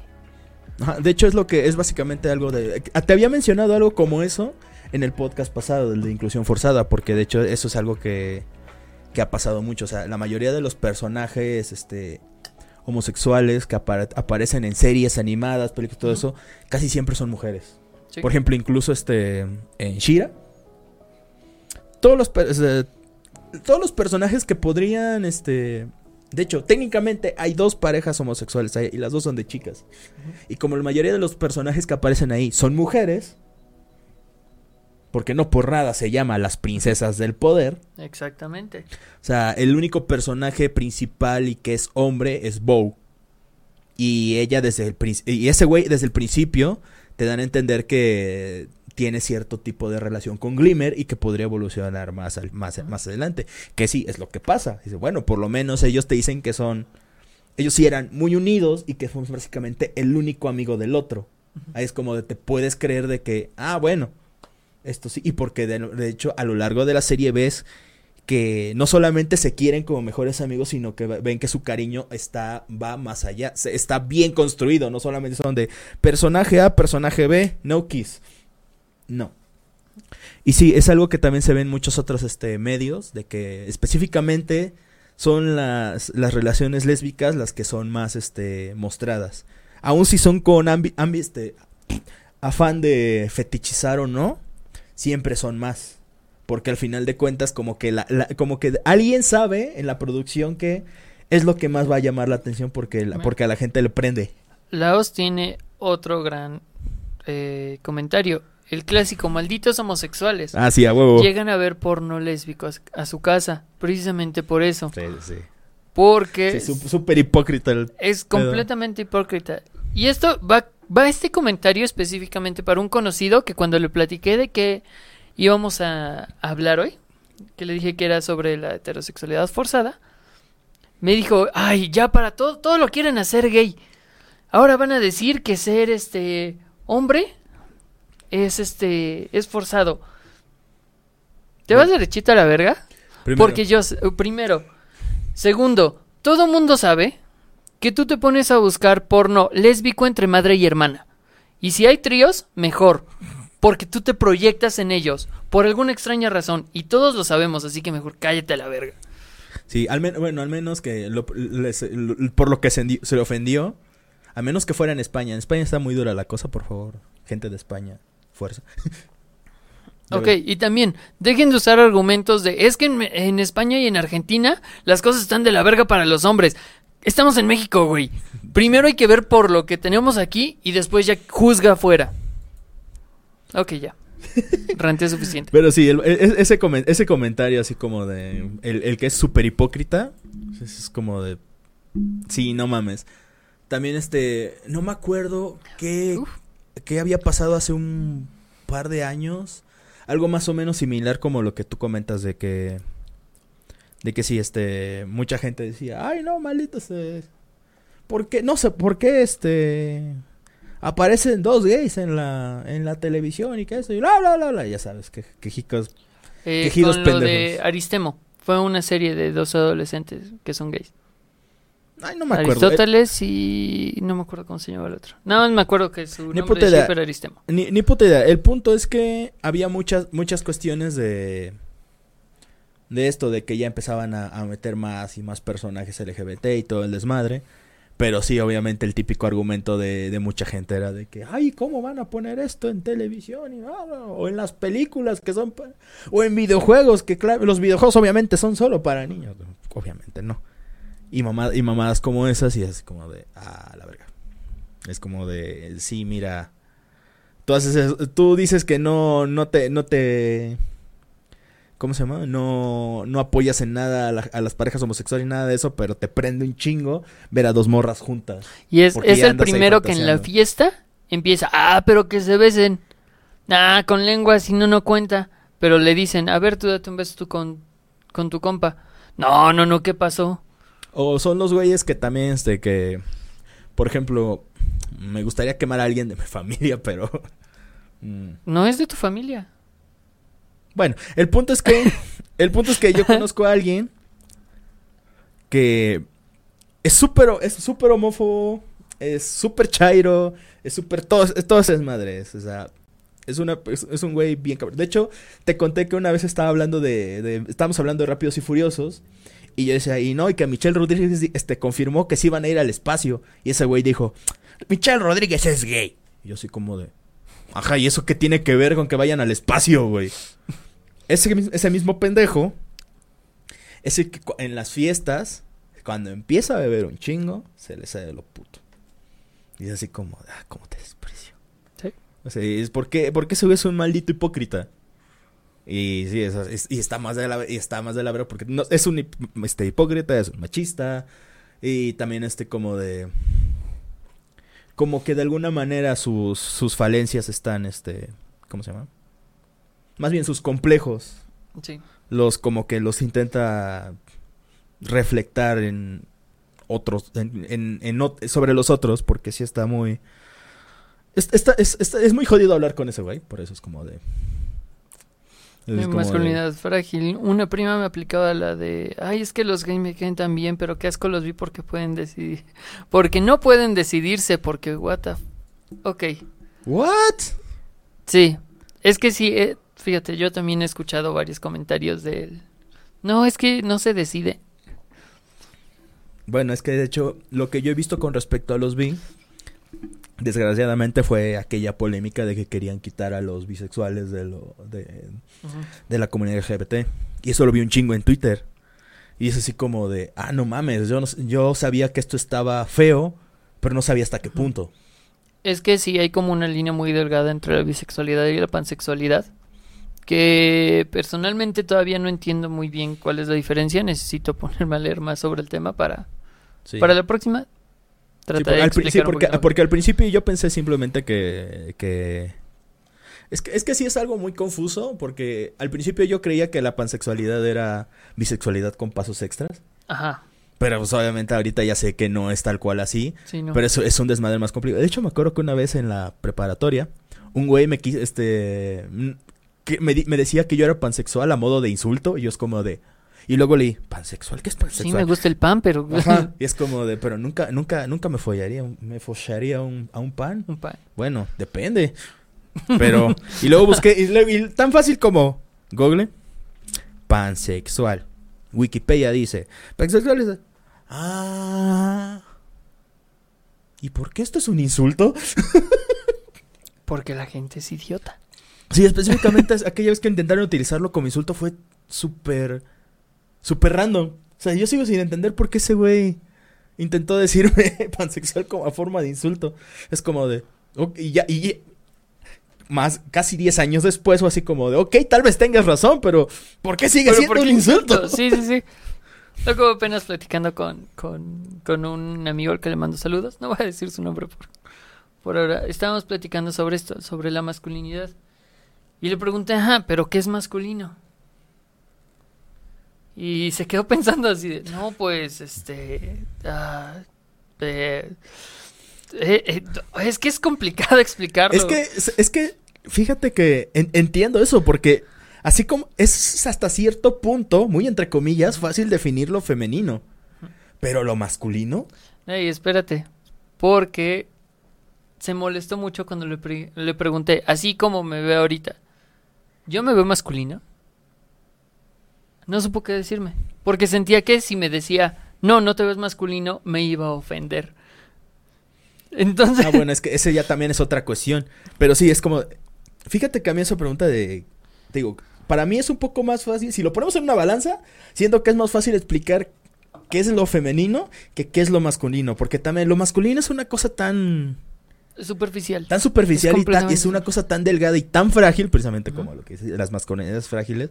O sea, ese güey el que te digo, el que, el que simplemente arremetió contra la sexualidad de Michelle Rodríguez, es como de... Ese güey tiene una masculinidad tan frágil también, es como de... Güey, no. Es como de, güey, ¿qué te pasa? O sea, y así con muchas personas. Es, es que, fíjate, Entonces, por eso hay- sí, la masculinidad se me hace una... o sea, cu- cuando... es a mí me saca algo- un poco de pedo cuando dicen, ay, la masculinidad tan frágil. Pues como de, ah, me saca mucho de pedo porque es como de, ah, pues sí, tienen razón. ¿Qué pedo? Pinche gente. Es que es muy gracioso porque creo que ya te lo había comentado. En sí, no es que le, le teman o odien lo que no es masculino, es que temen lo femenino. Por ejemplo, creo que, no recuerdo si ya lo había comentado aquí, a un gay no lo tachan de gay cuando es alto, es mamado, está barbón, todo lo que representa la masculinidad, no le vara. dicen nada. ¿Eh? Es un vara. No le dicen nada, y menos si no se comporta gay. No le dicen absolutamente nada. Aunque también hay que definir qué es comportarse gay. Ajá. Los rasgos femeninos. Que un hombre se... Va a sonar que me estoy proyectando, no me estoy proyectando. Se deje el cabello largo, se lo pinte, se maquille, se pinte las uñas, que son rasgos femeninos, es a lo que más le tiran. Más bien, son actitudes femeninas, no. Actitud. Pero sí, es- tienes razón porque, bueno, O que específicamente... sea muy... Ajá, el- el- Lo que llaman amanerado. Ajá. Por ejemplo, yo me acuerdo que, este, cuando, me- cuando fue mi cumpleaños hicieron la videollamada. Ujú. Mi abuelo primero este preguntó que me- pues, como vio que mi cabello ya estaba casi blanco, preguntó que qué le, que me- le pasó a mi cabello, si me había arrapado todo, qué pedo. No, es que se lo pintó. Mi abuelo se enojó. Pero pues también, mi abuelo es una persona de setenta y tantos, creo que tiene setenta y siete años, güey. O sea, hasta ahorita me doy cuenta que ya está casi a los 80, a la verga. Ok. Sí, entonces este Ya se vacunó, ¿verdad? Sí. Ok. Sí, entonces también este cuando me enteré de eso, yo llegué yo llegué a, mi rancho y recién me había retocado el cabello y dije, bueno, pues va a ser para los 15 años de mis hermanas, que va a ser nada más una una de familia, pero pues voy a llegar con el pelo recién pintado. Sí, nada más porque no me pinté las uñas, porque se me olvidó. Porque me fui casi como me preparé muy a las carreras y se, me fue. Pero si no hubiera llegado también con, la, con las uñas pintadas y, y a final de cuentas mi abuelo como que no me dijo nada, se lo guardó y me preguntaron, ¿y por qué te pintaste el cabello? Estaba aburrido. Pero de hecho también este, luego mi, mi abuela, que también tiene más de 70 años, Ajá. también como que cuando, cuando lo del el cabello, le pregunté, me preguntó, ¿por qué te lo pintaste? Le respondí lo mismo, que estaba aburrido. Y luego me dijo, pues, me dijo, pero no te vayas a empezar a poner aretes y tatuajes y todo eso. Yo, puta madre. Porque bueno, ya mi, mi abuela es de esas personas que, que no le gustan ese tipo de cosas. O sea, que si yo tuviera tatuajes y piercing, entonces, hasta pensó que me iba a poner el de la nariz aquí, que ese personalmente no me gusta. Y es como de, ¿por qué me pondría eso? Es como de, de hecho, nada más por esas situaciones y me dan ganas de, ok, pues nada más por eso me voy a tatuar, me voy a poner, como si tuviera 16 años. No más para joder. Nada más para joder, literal. No, y de hecho, o sea, y hay muchas de esas cosas que no hice de adolescente porque se me iba el pedo. Es como de, ah, me quiero pintar el cabello. Se me fue. Ah, me quiero hacer un tatuaje. Se me fue. Ah, Ah, me quiero ah, poner un pier- piercing. Ah, se me fue. Todo, güey, se me iba. Fíjate que apenas me estaba acordando que en primer semestre de prepa, que estuve en un CETIS, eh, Uy, salía con una chica. Ah, pero para esto me acordé porque eh, colaboré con eh, Calerenses Digital para hacer un programa con Diadocos Alejandrinos, otro canal que pueden buscar. Eh, y estábamos ahí en San Jerónimo Caleras y por ahí estaba la prepa. Y esta chica se, se rió de mí y me dijo que era muy de jotos. Porque yo le dije que me quería. A los 15, 16 años le dije, me quiero pintar el cabello. No sé de qué color, a lo mejor me lo dejó este, rubio, pero me quiero pintar el cabello. Y ella, ay, no, es que eso nomás lo hacen los jotos, que la chingada. Y yo, sí, sí, ¿verdad? Sí. Lo dice Cinco ella. años después, tómala. Es todo lo que tenía que decir. Pero me estaba dando mucha O sea que la. J fue ella. Algo así. Me, enca- me encanta ese cuando con Celia decía, "Cá- que- que- cállate, Joto. Ah, no, cállate, Cállate tú. Jota. Era muy divertido decirnos eso. Saludos. Saludos a Celia, la extraño. Pero sí, es este. Pues me- me- Sí, eh, sí, ese tipo de situaciones. También me acuerdo cuando me pinté el cabello, que me acuerdo que un, un- un cuate este, me dijo, dice, "Y- este, ¿y entonces ya eres morra básica? Me dice, no lo sé, tú dejas de ser un pendejo. Sí, o sea, también cuando mucha, mucha gente como, bueno, no mucha gente, pero sí varias personas me cuestionaron cuando dije que me lo iba a pintar de rosa. Y me dijeron, ¿por qué? ¿Pero por qué de rosa? No sé. O sea, no, simplemente fue un, no sé. O sea, aparte de que primero pregunté en mi Facebook, este, ¿me quiero pintar el cabello? ¿Morado o azul? ¡Rosa! Los únicos tres comentarios que había eran de cabello rosa. Dije, ah, sí, ¿por qué no? Chingue su madre. Y al final, Fíjate, la, la primera vez que yo me, me pinté el cabello fue de como turquesa. ah, mira. Verde azulado o azul verdoso, depende de cómo lo veas. Eh, después me fui por verdes, por azules. Y tenía ganas de pintármelo rojo. Pero tenía mucho miedo. Porque según yo me iba a ver muy femenino. Mm. Bueno, Valió sí- madres, ¿verdad? Sí, valió madres Porque después, ya fue este. Me lo pinté de rojo y así lo eh, mantuve un buen ratote y probablemente no me lo vuelva a Bueno, sí, pintar es de que rojo. luego también es como precisamente esa, esa presión que ejerce la familia sobre, so- sobre los estándares ya, pues estándares que ya se están quedando un poco obsoletos, estándares de antes, que sí es como de precisamente un hombre no debe hacer esto, o una niña no debe hacer esto. Por ejemplo, yo me acuerdo, una anécdota que mi mamá me contaba antes, es que cuando era muy pequeño, nosotros viajábamos mucho. Y luego pues era muy común que hubiera paraderos tipo restaurantes y ahí nos quedábamos para entre el trayecto de, de mi pueblo a Veracruz, por ejemplo. Casi siempre íbamos para el puerto de Veracruz. Y entonces dice que en aquel entonces yo tenía el cabello muy largo y rizado. Era, para- en comparación al cabello que tengo ahorita, mi cabello era muy bonito cuando tenía tres años. Ok. Entonces, una vez había unos juegos. Y según mi mamá, había un niño ahí jugando que, este, que estaba jugando en, en los, en los tubos esos que son como... Sí, que, que son este, un chingo de tubos soldados para que los niños escalen y Oh, se, se desmadre. Y empezaba a decir, este, las niñas no pueden hacer, porque creyó que yo era una niña, y decía, las niñas no pueden hacer esto. Ah, pero yo sí. Esas eran las palabras de mi mamá. Que yo no le res- respondía, no soy niña, le decía, yo sí puedo. Las niñas no pueden hacer esto. Yo sí. Las niñas no pueden hacer esto. Yo sí. o sea, no le estaba diciendo que, que, que, era, que era un niño, pero en ese momento yo, este, no, no, no sé, no sé. Se me hace un relato muy curioso. Porque, bueno, que para empezar, a los tres años yo no recuerdo absolutamente nada. Pero se me hacía muy curioso cómo incluso luego entre, pues también los niños de los noventas tienen también muy, muy arraigado ese chip de los niños hacen esto y las niñas hacen esto. De hecho, también este, como lo que dice ahorita la OS, que se me dio gracia que en mis 15, entre mi mamá y mi abuela y mis tías me pusieron un vestido de 15 años por la fuerza. Un año después se andaban muriendo porque me puso una playera rosa. Luego también ese tipo de gente de que te dice, no, es que eso no es de machos y mamada y media. Pero, y luego, y luego, una de dos. O se ponen una, o sea, una camisa rosa así, sin ningún pedo. O les da miedo ponerse esa camisa rosa. O se ponen algo rosa y dicen, no es rosa, es salmón. Así mamadas, porque ese no es color. A mí que me van a decir de colores, hijos de su puta madre. Sí. Él sí los ve bien. Estoy empezando a dudar de, de eso. Maldita sea, me estás que- haciendo quedar mal.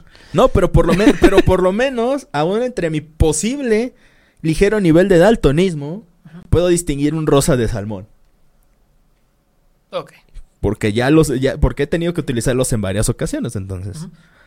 También, bueno, también tener diferentes pantallas de diferentes marcas, de diferentes calidades no ayuda en lo más mínimo, sí, así sí, que sí. solamente confío en la que dibujo, pero sí.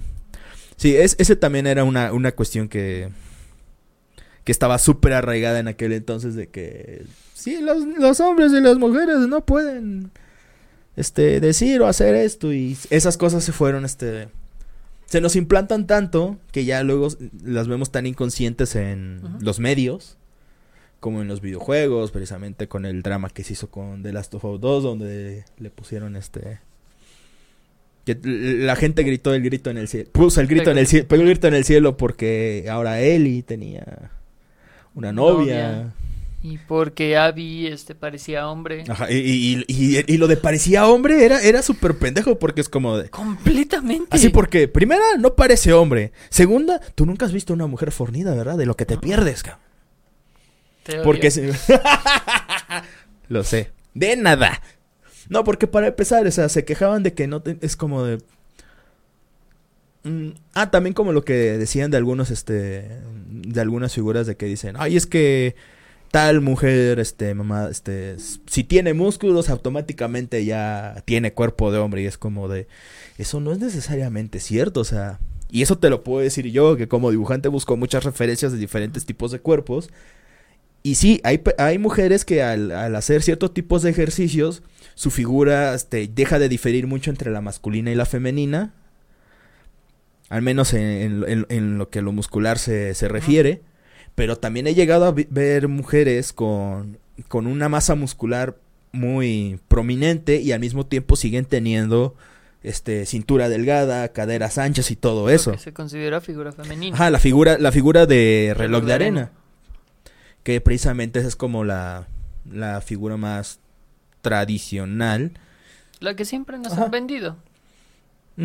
Bueno, y es que también, este, bueno, también recordemos que el, el por qué se les, se les ensanchan las, las caderas a las mujeres a cierta edad. Eso- ah, eso- porque porque eso también eso es otra cosa. Pero sí, me, me sorprende también que el pedo con Abby fue así tan, tan súper pendejo que fue como de, pues, o sea, sí, no tiene, no tiene muchas chichis, pero el- así como de que muy hombre, muy hombre, pues no. O sea, no, no, no. Los estándares de la gente luego son medio, medio estúpidos. Ya ves que luego nada más buscan de qué quejarse. siempre son estúpidos. Los estándares, al menos sociales que se ponen, son una mamada porque todos son inalcanzables. La mayoría sí. En Y- hombres y en mujeres. A los hombres no nos presionan tanto, pero también son súper estúpidos. Es que hasta cierto punto creo que la mm, ¿cómo se llama? La presión de la presión también es un poquito diferente. Aparte de que nos presionan menos, es un poquito diferente porque toman más o menos eh, el, el caso de, de Kirishima, pero lo meten más así como de que es que un hombre no tiene que hacer esto, esto, esto, esto, o sea, se va por otro lado. Sí. Es lo que, el menos es lo que, lo que noto para mí. La- con las mujeres ya es mucho más este, es mucho más amplio porque ya también es como de, el típico de, a, a, una, a una mujer se le enseña, se le enseña desde joven que tiene que tener cuidado con los hombres porque buscan solamente sexo y a los hombres se les, se les inculca de que tienen que buscar sexo. Sí. Y es como de... Sí, es como... Pues básicamente es como... Más bien, ahora analizándolo bien, creo que es como los extremos. Más o menos. Sí, o sea, porque, porque más, básicamente van a ser, van en la misma dirección, pero van en pistas diferentes. Es una cosa muy extraña, yo no sé qué estoy diciendo.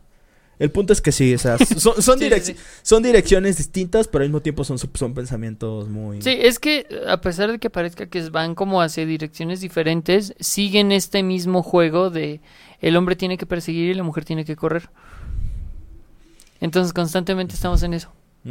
Y si los papeles se invierten, por un lado, dicen que la mujer es fácil, y del otro lado, que el hombre es este maricón, mandilón, Sí. este, que no es hombre, bla, bla, bla. Le quitan de la masculinidad porque al parecer la masculinidad es algo súper importante en todo. Sí, sí, sí.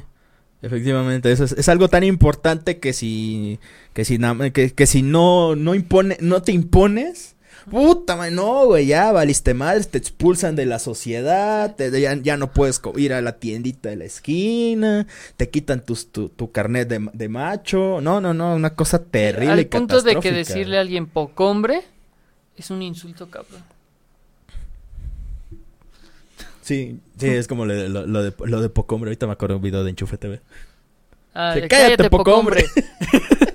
Es, es un gran video porque demuestra incluso lo ridículo que llega a ser. Sí, porque, bueno, es que también Enchufe TV tenía muy buenos chistes acá. Entonces, ahorita no sé cómo estén. Y probablemente es el, este es el segundo rant sobre el mismo tema que voy a hacer en dos podcasts seguidos. Esos güeyes que suben videos de a TikTok o a YouTube de si esta escena fuera este transmitida en 2021 sería cancelada y Ah. ponen una un clip de padre de familia que ponen un clip de un sketch que se está burlando de algún tema o de South Park etcétera que obviamente dice algo ofensivo para que vean lo ridículo que suena güey ese es el punto Sí. ese es el punto de mostrarlo. Como hay un clip que de, de padre de familia en donde Lois, ¿es Lois? Sí. Dice que va a abortar. Y Peter está encabronado que no pueden abortar. No debe de abortar. Porque toda vida es valiosa. Dice, ay, ¿qué vamos a hacer cuando nazca? No sé, lo tiramos a la basura, lo damos en adopción o algo. O sea, que nazca, lo demás ya no es mi pedo. Sí. Y ponen esto como de, esto sería cancelado. No, güey, porque está remarcando lo estúpido que se ve la gente Exacto. dando ese tipo de argumentos. Porque claramente esa persona no sabe lo que es una sátira. Exacto. Y también del otro lado, los que dicen, este, di- se justifican con humor, humor negro para dar un discurso de odio. Sí, o sea, yo ni siquiera tengo bien claro lo que es humor negro y hasta yo sé cuando alguien pasa de humor negro a un discurso de odio puro y duro. ¿Te acuerdas de la foto que subí el Día del Padre? Sí. Donde está eh, Flash en una tumba. El meme de Barry Allen Ajá. tomándose la selfie con una tumba. Y la subí diciendo que era la foto que yo iba a subir con mi papá, Sí. burlándome de mi propia desgracia. Sí. Eso es humor negro. Sí. Ok. si digo, ¿qué es, eh, no sé, qué es más gracioso que un bebé muerto? Un bebé muerto vestido de payasito. ¿Qué es más gracioso que, un bebé muerto vestido de payasito? Dos bebés muertos vestidos de payaso. A los que les dan un pastelazo. La situación es ridícula. Suena grosero, pero es una figura retórica. Sin embargo, si llegas y te burlas de una víctima de violación, Ah, bueno, sí, sí, es otra cosa. Eso no es humor negro. Eso es agredir. Si llegas y empiezas, es que entran dos jotos. Y empiezas, ay, es que hay entran los jotos que... la-". Eso ya es discurso de odio. Entonces, ¿cómo calificarías los monólogos de Adal Ramones de aquel entonces cuando decían una figura de un... Y re- regresamos al, al contexto.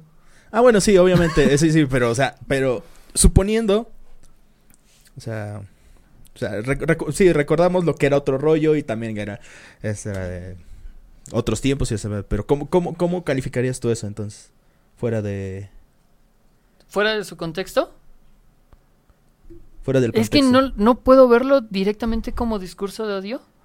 O como una... Sería más como sátira. Que la sátira igual está como la línea está súper delgada entre la sátira y la burla. Porque sátira lo que estaba haciendo Dal Ramones al jotear. Burla es directamente Carmelo. Ah, o poliéster. ¿Ok? Ah, o poliéster. Ahí ves la línea. Sí. En una sí hace sátira. Usa una figura, creo que se le llama figura retórica. Y del otro lado, utiliza esos clichés para burlarse de la de hecho, persona. también me acuerdo mucho de los comediantes de los noventas Ujú, y de principios de los 2000 que yo también veía mucho los programas de comediantes, pero sí veía que había muchos chistes de gays y que sí eran muy así. Y específicamente todos tenían que ser gays hombres, a huevo. A huevo, a huevo, a huevo. Y sí eran así como, sí los ridicu- ridiculizaban mucho. Y pues obviamente yo, yo siendo más joven, pues obviamente me daba risa. Pero ya después, ya un, po- un par de años después, esos mismos chistes es como de, pues la neta no están tan graciosos. La mayoría de los chistes de, de ese tipo de comediantes también no eran muy graciosos porque era una cosa muy extraña. Va a sonar culero lo que voy a decir, pero en ese entonces, porque los gays hombres estaban para burlarse. Las lesbianas, ¿para qué crees que estaban? Papajearse. Para lo mismo que ahorita. Darle duro al brazo. Por eso es papajearse. Papajearse. Exactamente. Sí. Ah, qué tiempos aquellos. Sí. Horribles, horribles tiempos. Que fíjate, yo en ese entonces era fan de Guerra de Chistes. En prepa. Y me ponía a contarlos. Y hasta hace unos 3, 4 años, este, cuando empecé a jugar Pokémon Go, también contaba unos chistes. Y unos chistes que ahorita me acuerdo y digo, no mames, ¿cómo estaba diciendo eso? Fíjate que a mí medio me gustaba Guerra de Chistes, pero llegó un punto en el que era así como de... No sé, llegó un punto en el que era, era demasiado... No sé, me dejó de resultar gracioso muy rápido. O sea, fue así como de... Nah. Yo me ponía a contar chistes con la audiencia, mis compañeros de la prepa. wow. Si alguno, Bueno, la prepa, o sea, ¿qué te puedo decir? La prepa es... Sí, la, prepa es como, hasta cierto punto sientes que tienes carta blanca para decir y hacer lo que quieras, porque estás en la edad, eres rebelde y todo el pedo, güey, y entonces... Sí, entonces sí, tiene sentido que hayas hecho eso en la prepa. A mí me tocó más este, saliendo de prepa entrando a la universidad, porque obviamente pues, soy más viejo que tú, aunque sea por tres años, pero sí, este... Pero sí. ¿Algo más para agregar? Ah, pues no, creo que ya ranteé lo suficiente. Sí, creo que también ya hemos hablado lo suficiente de... Bueno, Ajá. Otro tipo de programa donde también este. Donde. Es como muy común de. ¿De qué? ¿Cómo se llama? A. a huevo quieren que estos personajes estén este. como juntos. Son también en, en los este. En, en las series Tokusatsu que he visto de Kamen Rider. ¿Neta? Sí. Una, una- la relación más común fue hace tres años con Kamen Rider Build. Entre. Ah, ya ves que te mostré el clip donde los dos güeyes se fusionan. Y se vuelven uno. Y está súper cagado. A esos dos güeyes los shipeaban. Porque al, al güey, al dragón. Se le muere la novia. ok. Y el güey, el, el prota, el genio. Este. Cuando se, cuando se lleva al, al, al- güey al, al, cerebro de músculo. Ah, porque para colmo son el arquetipo de el inteligente y el cerebro de músculo. Después de eso, cuando se lleva este, al güey, porque ya mató al primer monstruo que estaba persiguiendo al cerebro de músculo, le dice: Ah, por cierto, tu cierre está abajo. Es como de. Todo empezó por ese chiste. De que lo primero que hizo fue mirarle el cierre. Pero también el detalle es que a lo largo de toda la serie, la amistad que se forma entre ellos llega a un punto en el que es como de. Hmm, that's suspicious. Ok. Y llega, y llega un punto en el que en esa serie hicieron un evento tan cabrón, tipo destrucción del, del, uni- del universo Ultimate de Marvel, que esos dos pendejos sobreviven a la destrucción de su mundo. Este, y llegan a un nuevo mundo, que es como la fusión de, de dos mundos. Y, pero esos güeyes conservan sus recuerdos y todo ese desmadre. Pero al mismo tiempo están sus contrapartes del mundo nuevo. Entonces solamente esos dos güeyes al final están solos. En un nuevo mundo. Con to- este. Y al mismo tiempo ven este. Al chico dragón. Con la novia. Que está viva. Entonces como de. Ah, mira. Estamos nosotros dos solos. Ok. Guiño, guiño. O sea, la relación entre ellos dos sí fue así como de muy progresiva, muy bien hecha y al mismo tiempo se me hizo muy interesante que la chica, la única chica protagonista de esa serie, al final no fuera el interés amor- amoroso del protagonista, sino que más bien el rider secundario se volvió una especie de, de ¿cómo se llama? De interés amor, de interés amoroso porque tenían un bromance que pasó de bromance muy, muy, muy rápido. Pero pues ya sabes, es Japón. Y pues ahí no. A, a veces sí, como que al menos que el producto sea directamente del género yaoi, no van a.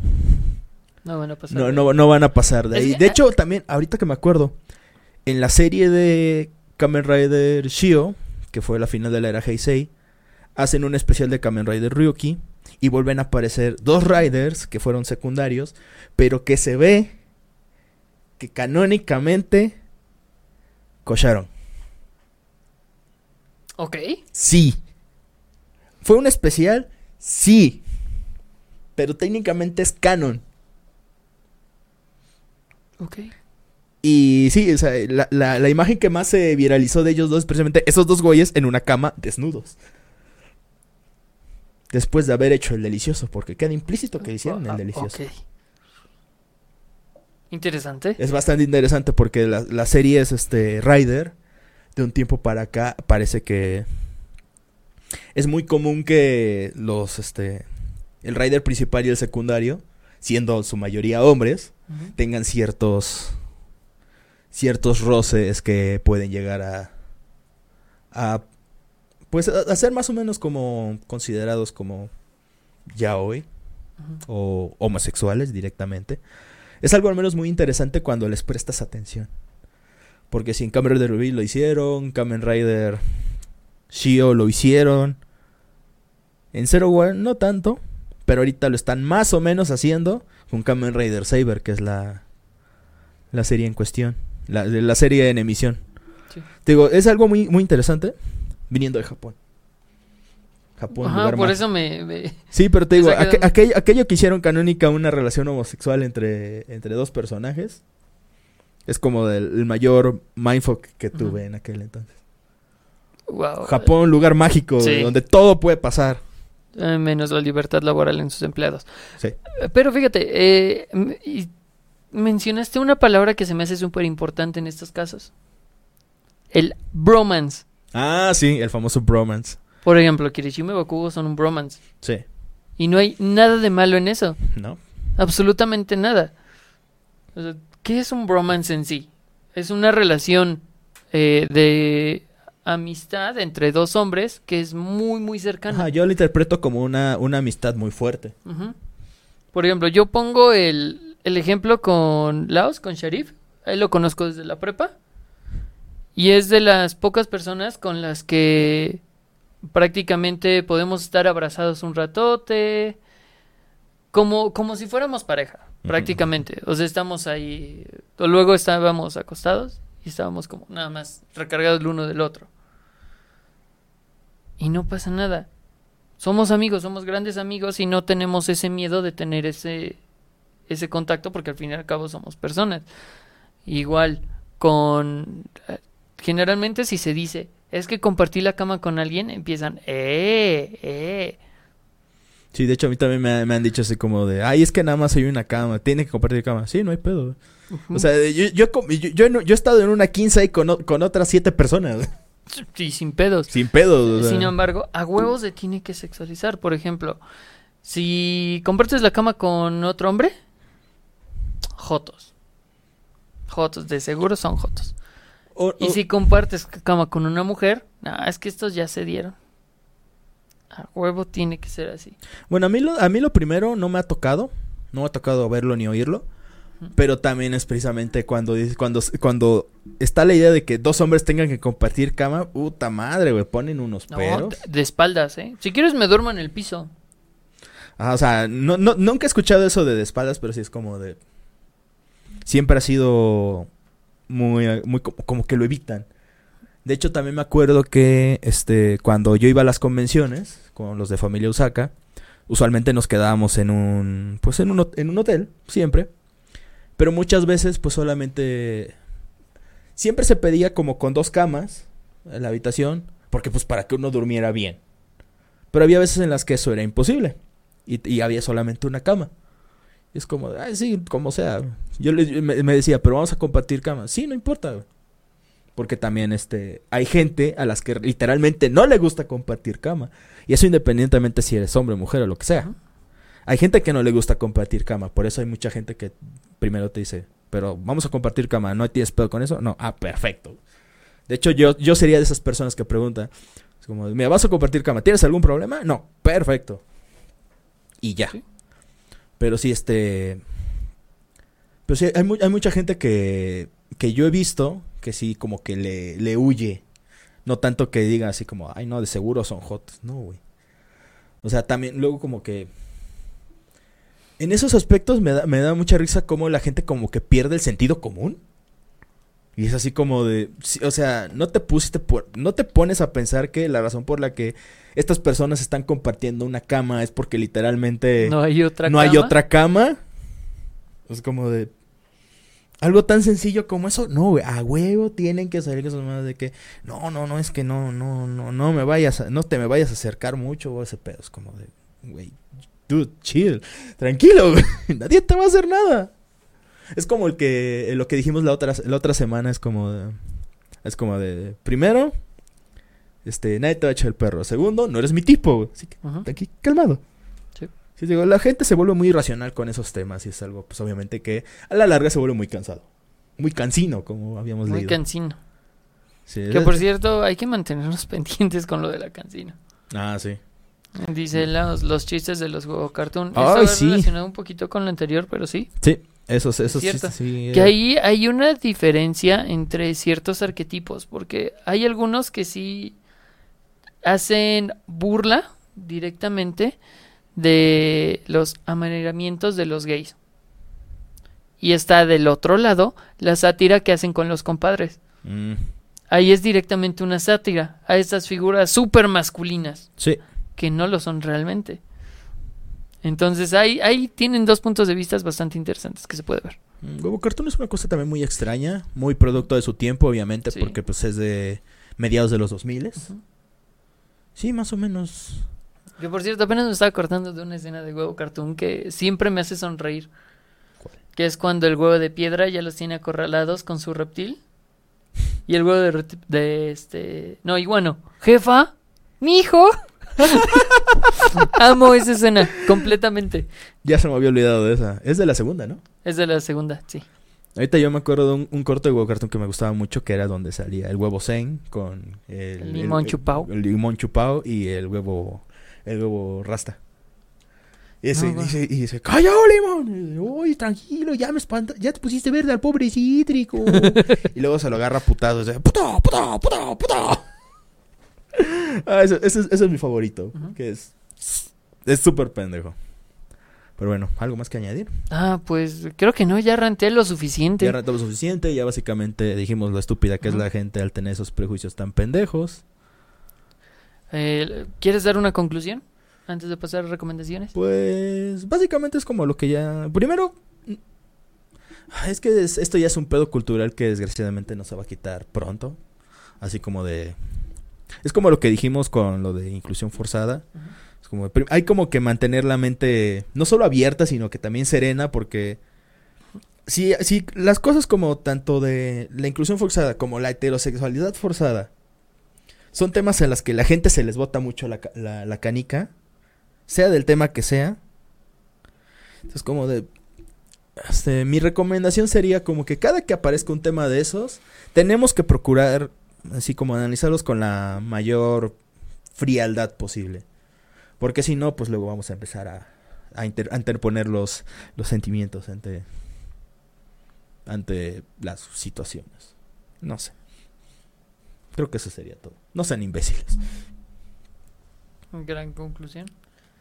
Ah, yo me iría un poquito más a ser asertivo y decirles que No mames. si van, no, no, es que si se van a quejar de que muestren de la nada o que no construyan una relación homosexual en una serie,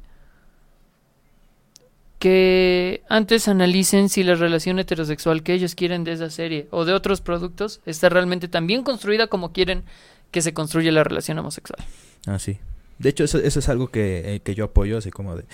Me caga, como digo, como me caga que haya relaciones que de la nada las quieren a huevos concretar al final de la serie. Es como de... Es, para mí va parejo. Si, si no me la construyen bien desde el principio, yo, yo, yo, yo no la voy a dejar de odiar. Sí, sí, sí. Y Ah, también, si se van a andar quejando por lo mismo del... Ay, es que son niños, no deberían de meterles eso de los gays.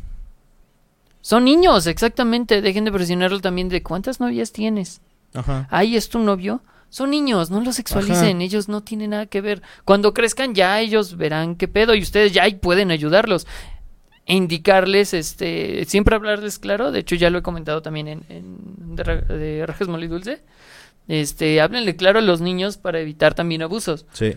Pero mientras se- sean niños que tengan esta eh, eh, como desconexión con el lado sexual ya de eh, adolescentes, ya ellos mismos van a empezar a buscar, ya pueden ustedes apoyarlos. Pero mientras sean niños, déjenlos, no los sexualicen, no tienen que, no tiene nada que ver. No tienen que andar metiéndole cosas este, de, de índole sexual, ya sea ya sea retrógrada o no, o sea, Dejen, así como, déjenlo ser niños. Sí, déjenlos ser niños.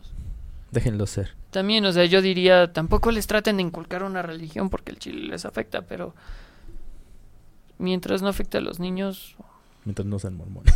mientras no sean mormones, testigos de, De hecho, ahorita, ahorita me acordé que, bueno, para, pase- ma- hasta cierto punto pasando a las recomendaciones, que ya terminaste de Sí, Perdón, te interrumpí. Huevos, es lo último. Ok. Nah, pito, Pito. pito metérico. Saludos al Fede Lobo. Sí. Sí, este, ah, bueno, pasando a las recomendaciones, también más o menos que ver con el tema. Eh, voy a recomendar una serie de Netflix llamada Kipo y la era de los Magnimales. Es una serie que es una mezcla. este- es como si hubieran us- usado polimerización con Steven Universe y Brand New Animal. Para los que no conozcan Brand New Animal, es un anime de furros. Todos están de acuerdo. Sí. Es un muy buen anime de furros. De, de hecho, del mismo estudio de Kill la Kill, por si ya les interesa. Esa serie, en esa serie hay un, hay una, un momento en el que la protagonista, que es una niña de 13 años, 13 años, empieza, le empieza a gustar el chico con el que empieza, este, con el que comparte su aventura, que lo conoció por el capítulo 2 o 3, creo. Y llega un punto en el que dice, es que creo que me gustas. Oh, oh. Ah, bueno, eh, bueno, es que... em, me- ah, no te gusta. Sí, sí, es- exacto. Y es que la cosa es que soy gay. Y ahí como de... Y, y, y- fue como de... Oh, no. Porque ya se volvió incómodo. Tranquila, no tiene que ser incómodo. Y luego aceptan el hecho de que... Ok, pues, ni pedo. Pero pueden seguir siendo amigos. Y lo son. Y todo chido. De hecho, algo que me gustaría... Porque después de eso resulta que llegan al lugar de donde venía Kipo y se y el único otro personaje niño de 13 años que aparece resulta que también es, es como de cómo me hubiera encantado que el güey le hubiera dicho me gustas y el güey dice uy es que lo siento pero es que yo no soy gay eso hubiera estado muy gracioso Sí. pero no y ya después de y, de- y hasta eso cuando e- el güey conoce al niño este el- al, al niño nuevo. Son como dos episodios o tres donde más o menos hacen alusión a que el, Benson, que es el, el coprotagonista, quiere, quiere este, acercarse más al otro güey. Incluso una donde pareciera que ya el segundo capítulo de esos dos es incluso pareciera que ya son ya son pareja, pero no te lo dice en ningún momento y el capítulo no se enfoca en eso. Tiene otra problemática que de alguna manera también involucra el tema de que Benson quiere hacer algo, quiere este, por ejemplo, darle un regalo o invitar al- a un baile a, al chico que le gusta. Entonces, para mí eso se me hizo muy, muy, muy bien implementado. Mm. ¿Por qué? Porque no se vuelve el foco central al mismo tiempo. es el bombo y platillo de que, ah, sí, este personaje va a invitar al baile a este otro niño y por eso vamos a hacerlo todo rimbombástico. No. Entonces, sí, Kipo y la era de los Magnimales está en Netflix y. este, ¿cómo se llama este? Size or Seven. Es una serie china que está en Netflix también, es animada, muy corta, muy buena. Tú ya lo comprobaste. Sí, Solo viste un, capi- un capítulo y ya quedaste así como, no, pues está vergas. está chido. Es muy cómica, tiene mucha acción y tiene un estilo de animación muy interesante. La recomiendo completamente. Y en el ámbito de los videojuegos, Espérame, aquí quiero dar una recomendación y Sí, queja sí. porque está entre recomendación y el tema. ok. Loki, vean Loki, Ah. es- está bastante chita, está bastante interesante. Ah, sí. Y ahí va mi queja. Están shipeando a Loki con Sylvie. Sí. O al menos eso parece. Cuando es la misma persona. Ahí voy a mi punto. A ellos los están shipeando porque se están peleando. Pero ¿saben con quién se estaba peleando? Y empezaron a tener bastante concordia. Eh, Loki y Moebius. Shipenlos. Sí. Así como están shipeando a Loki con Sylvie, shipen a, a Loki con, con Moebius. Es lo mismo. Sí, de hecho. Están teniendo una relación muy similar. De hecho, me gustaba más la relación que tiene con... ¿Con. Ujú. Entonces es como de chale. No, aparte lo más que... Bueno, es que... Sí, lo de Loki y Lady Loki es así como de... Ay, no mames. Bueno, eso más bien, eso más bien pareciera que es lo que la gente quiere ver. Porque al menos en la serie no se ve así como de... Hay cierta tensión, pero porque ninguno de los dos confía en el otro. Exacto, porque... La misma tensión que había con Moebius y Loki al principio. Ajá. O sea, al principio es porque, bueno, primero... Es que también como dos Lokis... como que es mucho para un solo lugar. Sí. Entonces, sí, por eso la tensión ahí es como de. Mm, Es como de. "Hmm, tú eres yo y yo soy tú, Gordoro-kun". Ah, pero, pero, pero ya coincidimos en que son dos clases diferentes de Loki. Sí, uno es un rogue y el otro es un bardo. Bard y Rogue. Sí, sí, sí. Entonces, sí. bueno, pasando al ambiente de los videojuegos, les recomiendo nuevamente el juego de The Messenger. Si les gustan los juegos de plataformas de acción, ese es un juego buenísimo y es muy largo ese juego. Y otro que es este un juego de carreras arcade que tiene siglos que no veo uno así de entretenido. Se llama, aquí está en mi escritorio, Horizon Chase Turbo. Es un juego de carreras en el que literalmente lo único que haces es acelerar, frenar. Y ni si- o luego ni siquiera tienes que frenar. Solo sigues aceler- solo aceleras. Ah, y metes nitro. Que se parece mucho al juego de Top Gear que salió para Super Nintendo hace un creo chingo de tiempo. cuál. Es básicamente ese juego traído al siglo XXI. Y es un juego genial. Súper divertido, súper laxo. Ok. Me encantó. Entonces, eso- esos juegos se los recomiendo. De hecho, está eh, este Horizon Chase Turbo está gratis en la Epic Store. Así que lo si tienen cuenta de Epic, la pueden la lo pueden conseguir completamente gratis esta semana. ¿Tú? ¿No? ¿Alguna Eh, recomendación? pues sí, voy a recomendar. eh, aparte de la serie de Loki, eh, La Casa de las Flores. Está muy divertida. Sinceramente a mí me divirtió mucho. Y digo, no veo mucho cine mexicano, salvo algunas cositas. Hay una película que voy a buscar el nombre y voy a compartir el póster que ahorita está en cines, eh, que se ve muy interesante y hasta donde he escuchado está muy bien ejecutado. Ok. Lo repito, el cine mexicano no es, no es mucho lo mío.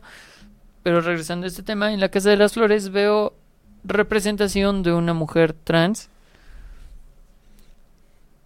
que no se toma burla. No, ese sí es en serio. Ajá. Está chido. Me, me, me la Casa de las. Flores es una serie interesante. Rara, pero interesante. Ujú. Y en videojuegos juego Genshin Impact. Ah, sí. Jueguen no, Genshin no he jugado Impact. otra cosa. Ay, bu- bueno, he jugado Pokémon Go, Ay, pero muy poco. Sí, Hay evento de Bidoff que aprende rayo o trueno, no recuerdo cuál de las dos. sí. Bueno, yo también sigo jugando Genshin Impact. No me pregunten cómo he tenido tiempo para jugar tanto. Y probablemente, obviamente tiene más, más este suscriptores que nosotros, pero quiero recomendar el canal de Fernand. Ferdan, Ah, Ferdan, sí, sí, sí. Ferdan. Y su otro canal, Zombiverso. Eh, son resúmenes de películas muy entretenidos. Sí, sí, sí. Y turbios, returbios. turbios, re turbios. Sí, sí, sí. Muy, Entonces, muy, muy buen sí. canal. Espero que nos vea. Ojalá. Sí, sí. Eh, pero sí, yo creo que serían esos. Ah, y dice Sharif, Yakuza. De Yakuza, amo de casa. amo de casa. Ah, sí. Sí, quiero verla. Sí, se me hizo muy cagado. Sí, ha- ha- ha- habrá, que, habrá que checarla. Ya que aprovechando que tengo Netflix. Solo Ah, este sí. mes. Sí, sí, Solo sí. este mes. Es corto, es un anime corto hasta donde sé. Y de seguro tiene doblaje porque está en Netflix. Obviamente. Así que creo que así es como la voy a ver. Y bueno, Pero sí, pues, y vean vacas vaqueras. Ok. Vean vacas vaqueras. Está chida. Esa y Shrek 2. Sí, Shrek 2. No voy a cansar de, de ah, Shrek 2 es la, me- es la mejor película. Sí, animada. es, es la segunda vez La que se- recomiendo Shrek 2 en esta semana. Ok. Mm, No, no, no Porque te- en no te estos 15 culpo. días hubo tres, este... Se reprodujeron tres veces la de Yo quiero un héroe Ah, en sí, diferentes medios. Una para He-Man, Otra para Otra Loki, para no sé cuál es la tercera. la tercera es para un tráiler que no estoy recordando. Ok, no, pero cu- yo cuando lo escuché en He-Man, fue así como de... Sí, sí, sí. Y ahí va que es vaqueras. Ah, ¿para qué fue? Estoy tratando de recordar. Vacas Vaqueras, Vacas Vaqueras está chida. La última película en animación tradicional de Disney. Ah, sí, cierto, es de Disney. Después de eso, 3D. Sí, sí, sí. Bueno, ¿algo más? No, no, ya es todo. Sí, porque ya nos Ya extendimos demasiado otra vez. Ah, pues, sí. Ahora, ahora sí, eh, discúlpeme, esta vez sí estuve súper desconectado, no sé qué le pasa a mi cerebro. Es normal. Es normal, las lluvias saturan. Sí, sí, sí. Sí, Pues sí, yo creo que sería todo. Eso sería todo. Pues bueno, gracias por estar aquí soportando nuestros debrayes y ranteos. Ujú. Así que recuerden seguirnos en nuestras redes sociales que están aquí abajo. Y Dejar sus nuestra charla progre. Ajá, nuestra charla progre. este. Dejar, no olviden dejar sus comentarios, recomendarnos temas. o sea, todo eso lo vamos a leer porque, pues, no. Al chile no tenemos tanta, tanta interacción en estas páginas. Así que si, vemos, si vemos algo nuevo, lo vamos a, a leer de seguro. Sí, Así que cualquier recomendación este, es bienvenida. No olviden seguirnos en nuestras redes, compartir nuestros podcasts con más gente para que por fin podamos tener de- dominio personalizado en YouTube. Sí, ojalá. Nos faltan 14 suscripciones. ah, ya falta poco. Güey, es, es que ya llevamos un buen rato en 36. Sí, yo lo No más digo. Eh, y esas cosas. Oh, y lo último antes de terminar completamente, este es el último episodio que estamos eh, transmitiendo durante el mes de la comunidad Ah, sí, cierto. y este quisiera dejar algo claro, la comunidad LGBT no es la comunidad gay, Sí. Sí. se le llama LGT LGTBI ¿Es plus, LGBT? LGBTI plus. Ok. Nada más quiero recordarles que la L es por lesbianas a las que tienen súper sexualizadas. La G es por los gays que tienen el completo protagonismo. La B es por los bisexuales a los que eh, tienen muy invisibilizado en todos lados. Y que, lo- y que hubo un tiempo en el que los querían hasta quitar. Sí, las personas intersexuales, que son las que nacen con ambos este, eh, genitales o partes de ambos. Transexuales, travestis, ¿Qué? Porque el transexual, la transexualidad no es lo mismo al... al para nada. De hecho, este... Hay una diferencia entre transex... se- Hay trans, diferencia entre sexual y transgénero, ¿verdad? Sí. Sí, aparte. Entonces, Y el transvestismo es otra cosa. es Son otra tres cosa. cosas diferentes. Entonces, infórmense porque siempre se le da el foco a, a, pues, a nuestros amigos de la comunidad gay. Pero, Sin pues, embargo, es una gama mucho más amplia y siempre se les reduce a eso, a comunidad gay. ¿No es así? Infórmense un poquito más, banda. Un abrazo. Eso fue todo. Ya, ahora sí. Sí, ahora sí. Perfecto, pues entonces eso fue todo. Esto fue Déjenlos pelear. Aquí nos despedimos. Yo soy Axel. Yo soy Antonio Rosas. Y recuerden, cuando vean arder internet por alguna polémica pendeja con respecto a Agenda Progre o no, solo Déjenlos déjenlos pelear. pelear. Y reporten las cuentas. Así también. Sirve- Es divertido. Funen a Bárbara de Regil, Por favor. por favor. Y a, a, a, a Cin- a Cintia. ¿Has escuchado a Cintia? No sé quién es. Conozco Ok, una Cintia.